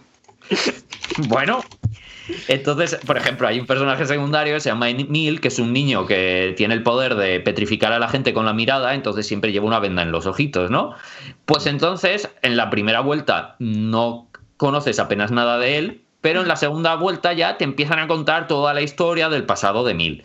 Entonces se van incluyendo cosas de, pues eso, de ¿y qué es el pasado de este? ¿Qué es el pasado de este? ¿Cuál es la opinión de este en estas cosas? ¿Qué ocurrió en tal y no lo conocíamos? Pero narrativamente eso, eso tiene lógica, que decir, narrativamente te cuentan por qué en la primera vuelta no te lo podían haber contado y te lo tienen que contar en la segunda. Sí. Ah, sí, sí, sí, porque además es un giro que me mucha, es que a mí me da mucha pereza tener que jugar los juegos dos veces para ver una cosa. O sea, a mí no, sé yo si juego dos veces ¿eh? es porque quiero jugármelo dos veces. A mí, a mí yo no sé si abrí este melón. A mí, yo lo dije ya alguna vez en este programa. A mí por eso Automata me cuesta. Y es una cosa que me pasa con los juegos de Yokotaro. Esta decisión la entiendo. Entiendo que es una decisión consciente. Entiendo que es distinta y la aprecio por lo que es. Pero no encaja conmigo como jugador porque a mí es cierto que muchas veces pues, me da mucha pereza tener que volver a pasar. Tener que pagar ese peaje que en realidad para mucha gente ni lo es que entiendo también por qué no lo es. Y lo que me pasa con, con Nier, y por eso yo no sé si acabaré jugándolo, es que me interesa muchísimo la historia y me gusta mucho cómo Yokotaro intenta contar las cosas, pero creo que siempre mm, no consigo asociar las mecánicas a eso y entonces como que lo disocio demasiado y pienso, me apetece mucho esto, pero muy poco lo otro. Y, y me da mucha rabia y creo que con Nier Réplica me va a volver a pasar lo mismo. Creo que en Replicant pasa menos porque es mucho más fácil eh, investir emocionalmente en los personajes. O sea, tú es mucho más fácil que tú te sientas muy relacionado. O sea, al final Chubin, Naisu, tal, están bien, pero importante, importante, incluso al final te importan más bien poco. Quiero decir, son robots sin apenas sentimientos y luego Adam y Eva, pues sí, pero es más los debates filosóficos que lo que hacen o lo que te importen. Y es un poco. No. Sin embargo, aquí es muy, muy fácil que te importen los personajes y quieras saber más. Que te digan, no, no, pero es que vas a saber, el gran grueso de la nueva RAM va a ser, vas a saber más sobre Mil. Y es en plan, quiero saber más sobre Mil, cuéntame todo de Mil. En el final eh, hay un momento... Pero no sé, a, que, a lo mejor este juego es diferente porque tiene su, esa dinámica y, está, y, está, y está quizás diseñado precisamente para eso. Pero a mí eso de que me cuenten en la segunda vuelta me cuenten más cosas, coño, cuéntame en la primera. O sea, ¿por, qué tengo, que, ir a hacer de recadero de ir a coger cuatro flores y llevarlas a otro sitio? La misma persona me las pide dos veces. No sé. Quiero decir, yo tengo un poco de. Estoy, un poco contigo, como he dicho, pero sí que es cierto que a mí me llama más entonces la atención, porque sí que es cierto que, al final te da más juego. O sea, esto sí que es verdad. Es decir, es como, quiero más, ¿quieres más? Tómalo. Y es un poco también en plan de. Que a mí lo que no me pasaba con Nier Automata, mi problema con Nier Automata era como, ¿quieres más juego? Y yo decía, no. Es que ya no, no claro, Yo quiero más juego, no. Quiero más, más historia, pues a lo mejor sí. Bueno, pues yo qué sé. Pues Porque tampoco quería más historia con Nier Automata. Ese, es mi problema. O sea, ya como. Pues ya, ya está. sé todo lo que quería saber o, no me interesa lo que más, lo demás que me tengas que contar. Si aquí me interesa, yo creo que hemos ganado algo. Y hay una cosa que le quería contestar, no sé quién lo dijo en el chat, eh, perdóname, pero hay alguien que decía, pero no le llaméis finales, llamáis episodio. Hay que llamarle finales porque el propio Yoko los plantea como finales. Quiero decir, se llaman finales. O sea, no es una cosa que nos estemos inventando nosotros, están estructurados como final. O sea, es como entiende la narrativa Yoko Claro, y es además, final para lo, están diciendo también en el chat, ¿no? Que, que, narrativamente es que es así y vale, pues, pues, perfecto. O sea, que el juego está hecho para que sea así. Pero a mí ese tipo de juegos que, que te cuentan y tienes que jugarlo varias veces, ¿eh? a mí es que no. A mí personalmente todavía no he llegado a los finales de, de Replicant, entonces no os puedo decir, pero, pero a mí personalmente Automata se me hizo bastante bola por eso. Entiendo lo que quiero hacer, lo que quiere hacer, pero, pero me parece que al final es como una sobre otra, sobre otra cosa que pone en medio de, que disfrutes el juego y, y, como que no me acaba de encajar y sobre todo precisamente por eso yo me acerqué con mucha, mucha, mucha cautela a Replicant, porque Automata no me apasiona y Replicant me está apasionando. Claro, entonces es cierto que mecánicamente puede ser menos interesante porque te añaden menos cosas. A mí, sinceramente, las cosas que añade Automata y nada me hubieran parecido igual. Sinceramente, no me parece que aporten mucho las nuevas vueltas de Automata. Y en Replicant es que narrativamente sí aporta un montón. Pues para empezar, porque es eso, es que los personajes te importan los personajes te importan porque son todos tienen muchísima personalidad y dices, pues quiero saber más qué pasa con Emil, qué pasa con Kainé, qué pasa con la gente de fachada. Entonces, pues tú también vas a ir diciendo, vale, y quiero saber más. Y entonces vuelves porque dices, es saber más. Eh, y luego ya, eh, la repetición, pues es que depende, claro. Si te va a rayar mucho la repetición, pues no compensa, pues depende de lo que te compense la narrativa. Pero es lo mismo que Autómata.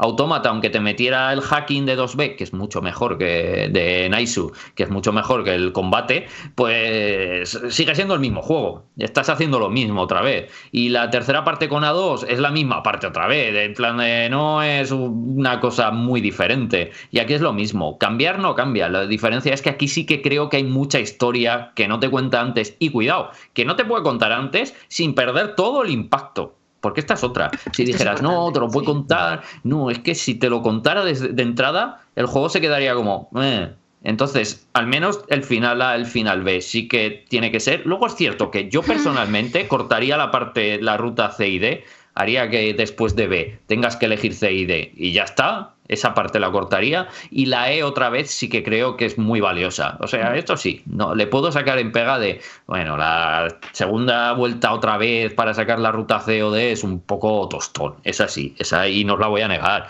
sobra completamente y tendrían que haberla recortado y una de mis esperanzas es que metieran selector de capítulo para poder saltártela. Pero bueno, porque es la que menos aporta, porque es el final propiamente pero incluso así creo que merece la pena porque es muy, muy bueno narrativamente el juego. Así que es también lo que te importa narrativamente el juego. Claro, al final sí, sí, no tiene. O sea, entiendo, entiendo las, las dos partes, ¿eh? Pero bueno, ya os contaré cuando, cuando me pase como todos los finales y, todas las movidas, pero sí que entiendo como el conflicto que le genera a la gente, os estáis comentando y, lo entiendo. Eh, no me parece que sea un caso, pero ponían de ejemplo en plan de si te pasas el Last of Us tres veces más, imagínate que te dice dos cosas más sobre Joel y Ellie. No creo que sea el caso. No quiero, en absoluto. No, no, no. ¿sabes? Pero otra de las cosas eh, que han preguntado mucho en el chat es, eh, empiezas, si no has jugado nunca Nier, ¿empiezas con Automata o empiezas con Replicant? A ver, yo personalmente creo que es mejor empezar por Replicant porque por historia además va ah, antes. Claro. Y además conoces más a los personajes de Automata. Muchos personajes de Automata que no se tratan en Automata, de bola y Popola, están ahí, pero hmm. ¿te cuentan algo de ellas? No. Nier te cuenta todo de ellas. Entonces es como. Yo jugué Automata, creo que me gustó bastante Automata y no me quedé un poco soso porque ya venía de jugar mi Replicant. Porque, claro, ya conozco a Debola y Popola, entonces lo que Automata da por hecho que es una tragedia eh, cuando se sacrifican por todos y hacen este gran gesto, ¿no? De. No vamos tampoco a spoilear, pero hacen aquí este gran gesto. Entonces dices, ostras, si vienes de, replicante es como, ostras. A mí en su momento me sudó los cojones. Mm. Fue en plan de. ¿Qué dices? ¿Sabes? ¿Qué me importa? O sea, complementa, ni réplica complementa lo que te está contando Automata de alguna manera. Claro, claro. Yo empezaría por Replicant, pero de calle. O como mínimo, si no queréis jugar, pues me leería la historia de Replicant para saber a dónde se llega, aunque me parece que pues, también es una cosa. Pero bueno, aquí cada uno también disfruta las cosas como le apetece, ¿sabes? tampoco vamos aquí a jugar. bueno, pues entonces, entonces eh, una duda, una duda antes de que se cierre el turno de Replicant. Que eh, y, el, programa. el programa. Que vamos a ver. Em, ¿Cuánto, o sea, cuánto tardas en pasártelo por primera vez y cuánto más se alarga en esa siguiente vuelta? a ver. Más o menos, ¿sabes? Al final cada uno es más rápido o más lento. En mi caso, más lento. Pero. en mi caso, más lento también. Suponiendo que que no hagas todas las optativas ni nada, ¿vale? La primera parte hecha que pueden ser seis horas, así pues yendo ligero, ¿vale? No sin problemas. La segunda parte, échale que sean otras seis horas la primera vez. O sea, unas 12 horas en total. Y luego calcula que el resto, las otras tres vueltas pueden ser unas 15 horas más. Así que ponle que la primera vuelta sean entre todo unas 14-15 horas la segunda pueden ser unas 6, 7 más. La tercera serían dos o tres. Y la cuarta son dos horas si llega. Mm. es larguito, ¿eh? Si sumas es larguito, la verdad. Ah, son unas 24 o 25 horas, diría yo, de juego. 30 como mucho. Depende de si vas más a saco, te centras más. Honestamente, y esto no, es por, por, vilipendiar al juego japonés, que ya hemos dicho aquí que no es lo que queremos hacer en el programa, pero veintipico horas en un juego japonés es una tarde de verano. Decir, ah, eso es verdad, eso es verdad. es como comparativamente, pues ya lo tienes. Hemos hecho un juego indie pequeñito para que eches un rato, ¿sabes? Claro. También es eso, depende de cómo de a saco vayas. Si vas muy, muy, muy a saco, te lo puedes hacer en 15 horas. Y si te paras en absolutamente todo, te puedes ir a 50, 60 horas si no sabes lo que estás haciendo. Pero esto, claro, eh, pues depende mucho de lo que hagas. Yo digo que de media, sí, de la persona media, de me hago unas cuantas cosas, me dejo, si me pierdo mucho, miro la guía, tal, 25 o 30 horas sería la media. Odio participar en este programa. Store.playstation. o sea, hacía tiempo que no vendíamos un juego en este programa. Está bien, bien. Esto pasa, esto pasa mucho, esto pasa mucho. Bueno, pues eh, os voy a dar más la chapa con Nier Replicante. O sea, yo creo que mi sección de cosas que me han pasado en Nier Replicante, en los cuales un señor me mete en una estafa piramidal de sardinas, eh, van a volver porque pienso seguir jugando. Pero, buah, la semana que viene, Fran y yo tenemos una sección de movidas especial. Sí, sí, sí, sí, sí. Pero bastante. Ya, ya, ¿eh? ya, La semana que viene, Fran y yo tenemos una sección de movidas que lo vais a flipar. Pero podrá haber, puede haber eh, algo. Eh, análisis, sí, sí, sí, hay análisis. Hay análisis y sección de movidas. vamos, vamos. Estamos funcionando, gente. Pues no sé si nos hemos dejado algo sin hablar, Álvaro yo creo que hemos hablado bastante. Yo creo que ya estaría pues sí, guapo, sí, sí, ha sido un buen análisis, ¿eh? Sí, pues eso. Eh, yo, yo, yo seguiré dando la turra con este juego porque me está gustando mucho, estoy un poco obsesionada. Dicho esto, eh, tenemos que pasar a nuestra sección de agradecimientos a la gente que se ha suscrito, que no es poca hoy. Ah, sí, tenemos que hacerlo. Y tengo, como hoy, de nuevo, no está Enrique, vamos a hacer un jueguecito, creo yo. Vale. Yo creo que a la gente que diga Me vais a decir si es. joder, es que no quería usar un término de faltón. Es que no sé si decir eh, si son filochinacas o no. Vale. Este era mi término, mi término faltón. Joder. Un, un abrazo Hombre, al inventor. un poquillo, que- Eso no es mío. Eh, pero antes, antes de leer los nombres de la gente, dos cosas. La primera, muchísimas gracias por suscribiros, por apoyarnos, por hacer que esto sea posible los sábados por la mañana, que a veces cuesta un poco levantarse, pero lo hacemos con toda la ilusión del mundo, sabiendo que estáis ahí y que además nos apoyáis, que esto es muy importante. Y la otra es que hay una persona que no se ha suscrito hoy, pero a la que queríamos hacerle algo especial. Y aquí es donde voy a sacar el tema. Eh, Fran, por lo que sea, ponte un momento la cámara, desgraciado. Por lo que sea. Eh, El bailecito. especialmente porque es para una persona que eh, tiene que ver un poquito contigo. Porque está, nos han dicho que esta semana va a estar de cumpleaños nuestro peluquero oficial del programa, el amigo Gorka. Se han Gorka, dicho que. ¡Felicidades! Felicidades, que, Illo. eh, Claro. Felicidades, Gorka. Un abrazo enorme desde aquí, desde la gente que te quiere. Recuerda que, aparte de las gracias de Enrique y Fran, dentro de poco tienes trabajo con Paula. Esto es Y una cosa de, que. hecho, de hecho, yo te voy a decir felicidades y que hoy he soñado que me teñía de rubia. Entonces, Así. con esto hacéis lo que queráis, pero yo creo que ha sido un poco como divino. Tú, Gorka, vete preparando los pinceles que se viene. se se viene. tecita. Pero se viene. Feliz cumpleaños, Gorka. Eres un máquina. Nos agrade- te agradecemos un montón que estés por aquí, por siempre, por los comentarios y por el programa. Y está viendo ya todo el mundo diciendo felicidades, tal, no sé qué. O sea que. Un besazo enorme. Gorka, guapísimo. Mejor persona, mejor peluquero. Esperamos verte pronto con unas cervezas, preferiblemente en la mano. Sí. Eh, dicho eso, Paula, eh, acuérdate de cerrar el directo por un tema. Y nos vemos la semana que viene, gente. Un saludo y un besazo. Adiós. Hasta luego. Let's around,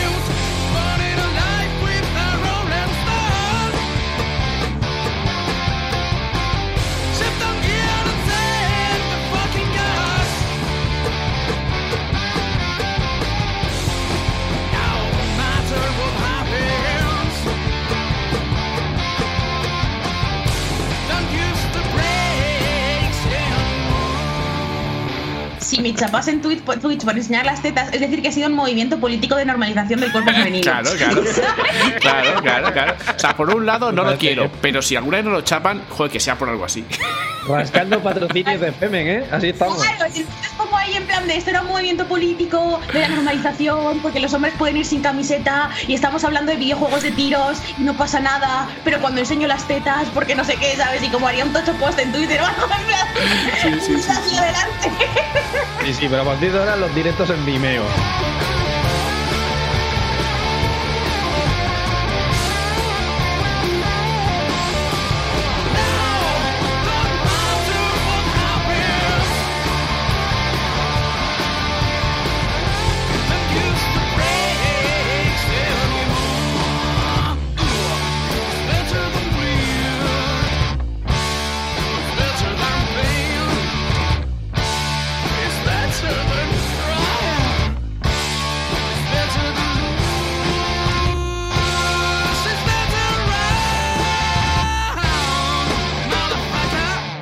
No sé si al final será cierto o no, porque no lo parece ahora de momento, pero se supone que el móvil se ha vuelto hoy loco pues, diciéndome que hay una tormenta eléctrica a punto de llegar a Santiago que puede cargarse el mundo.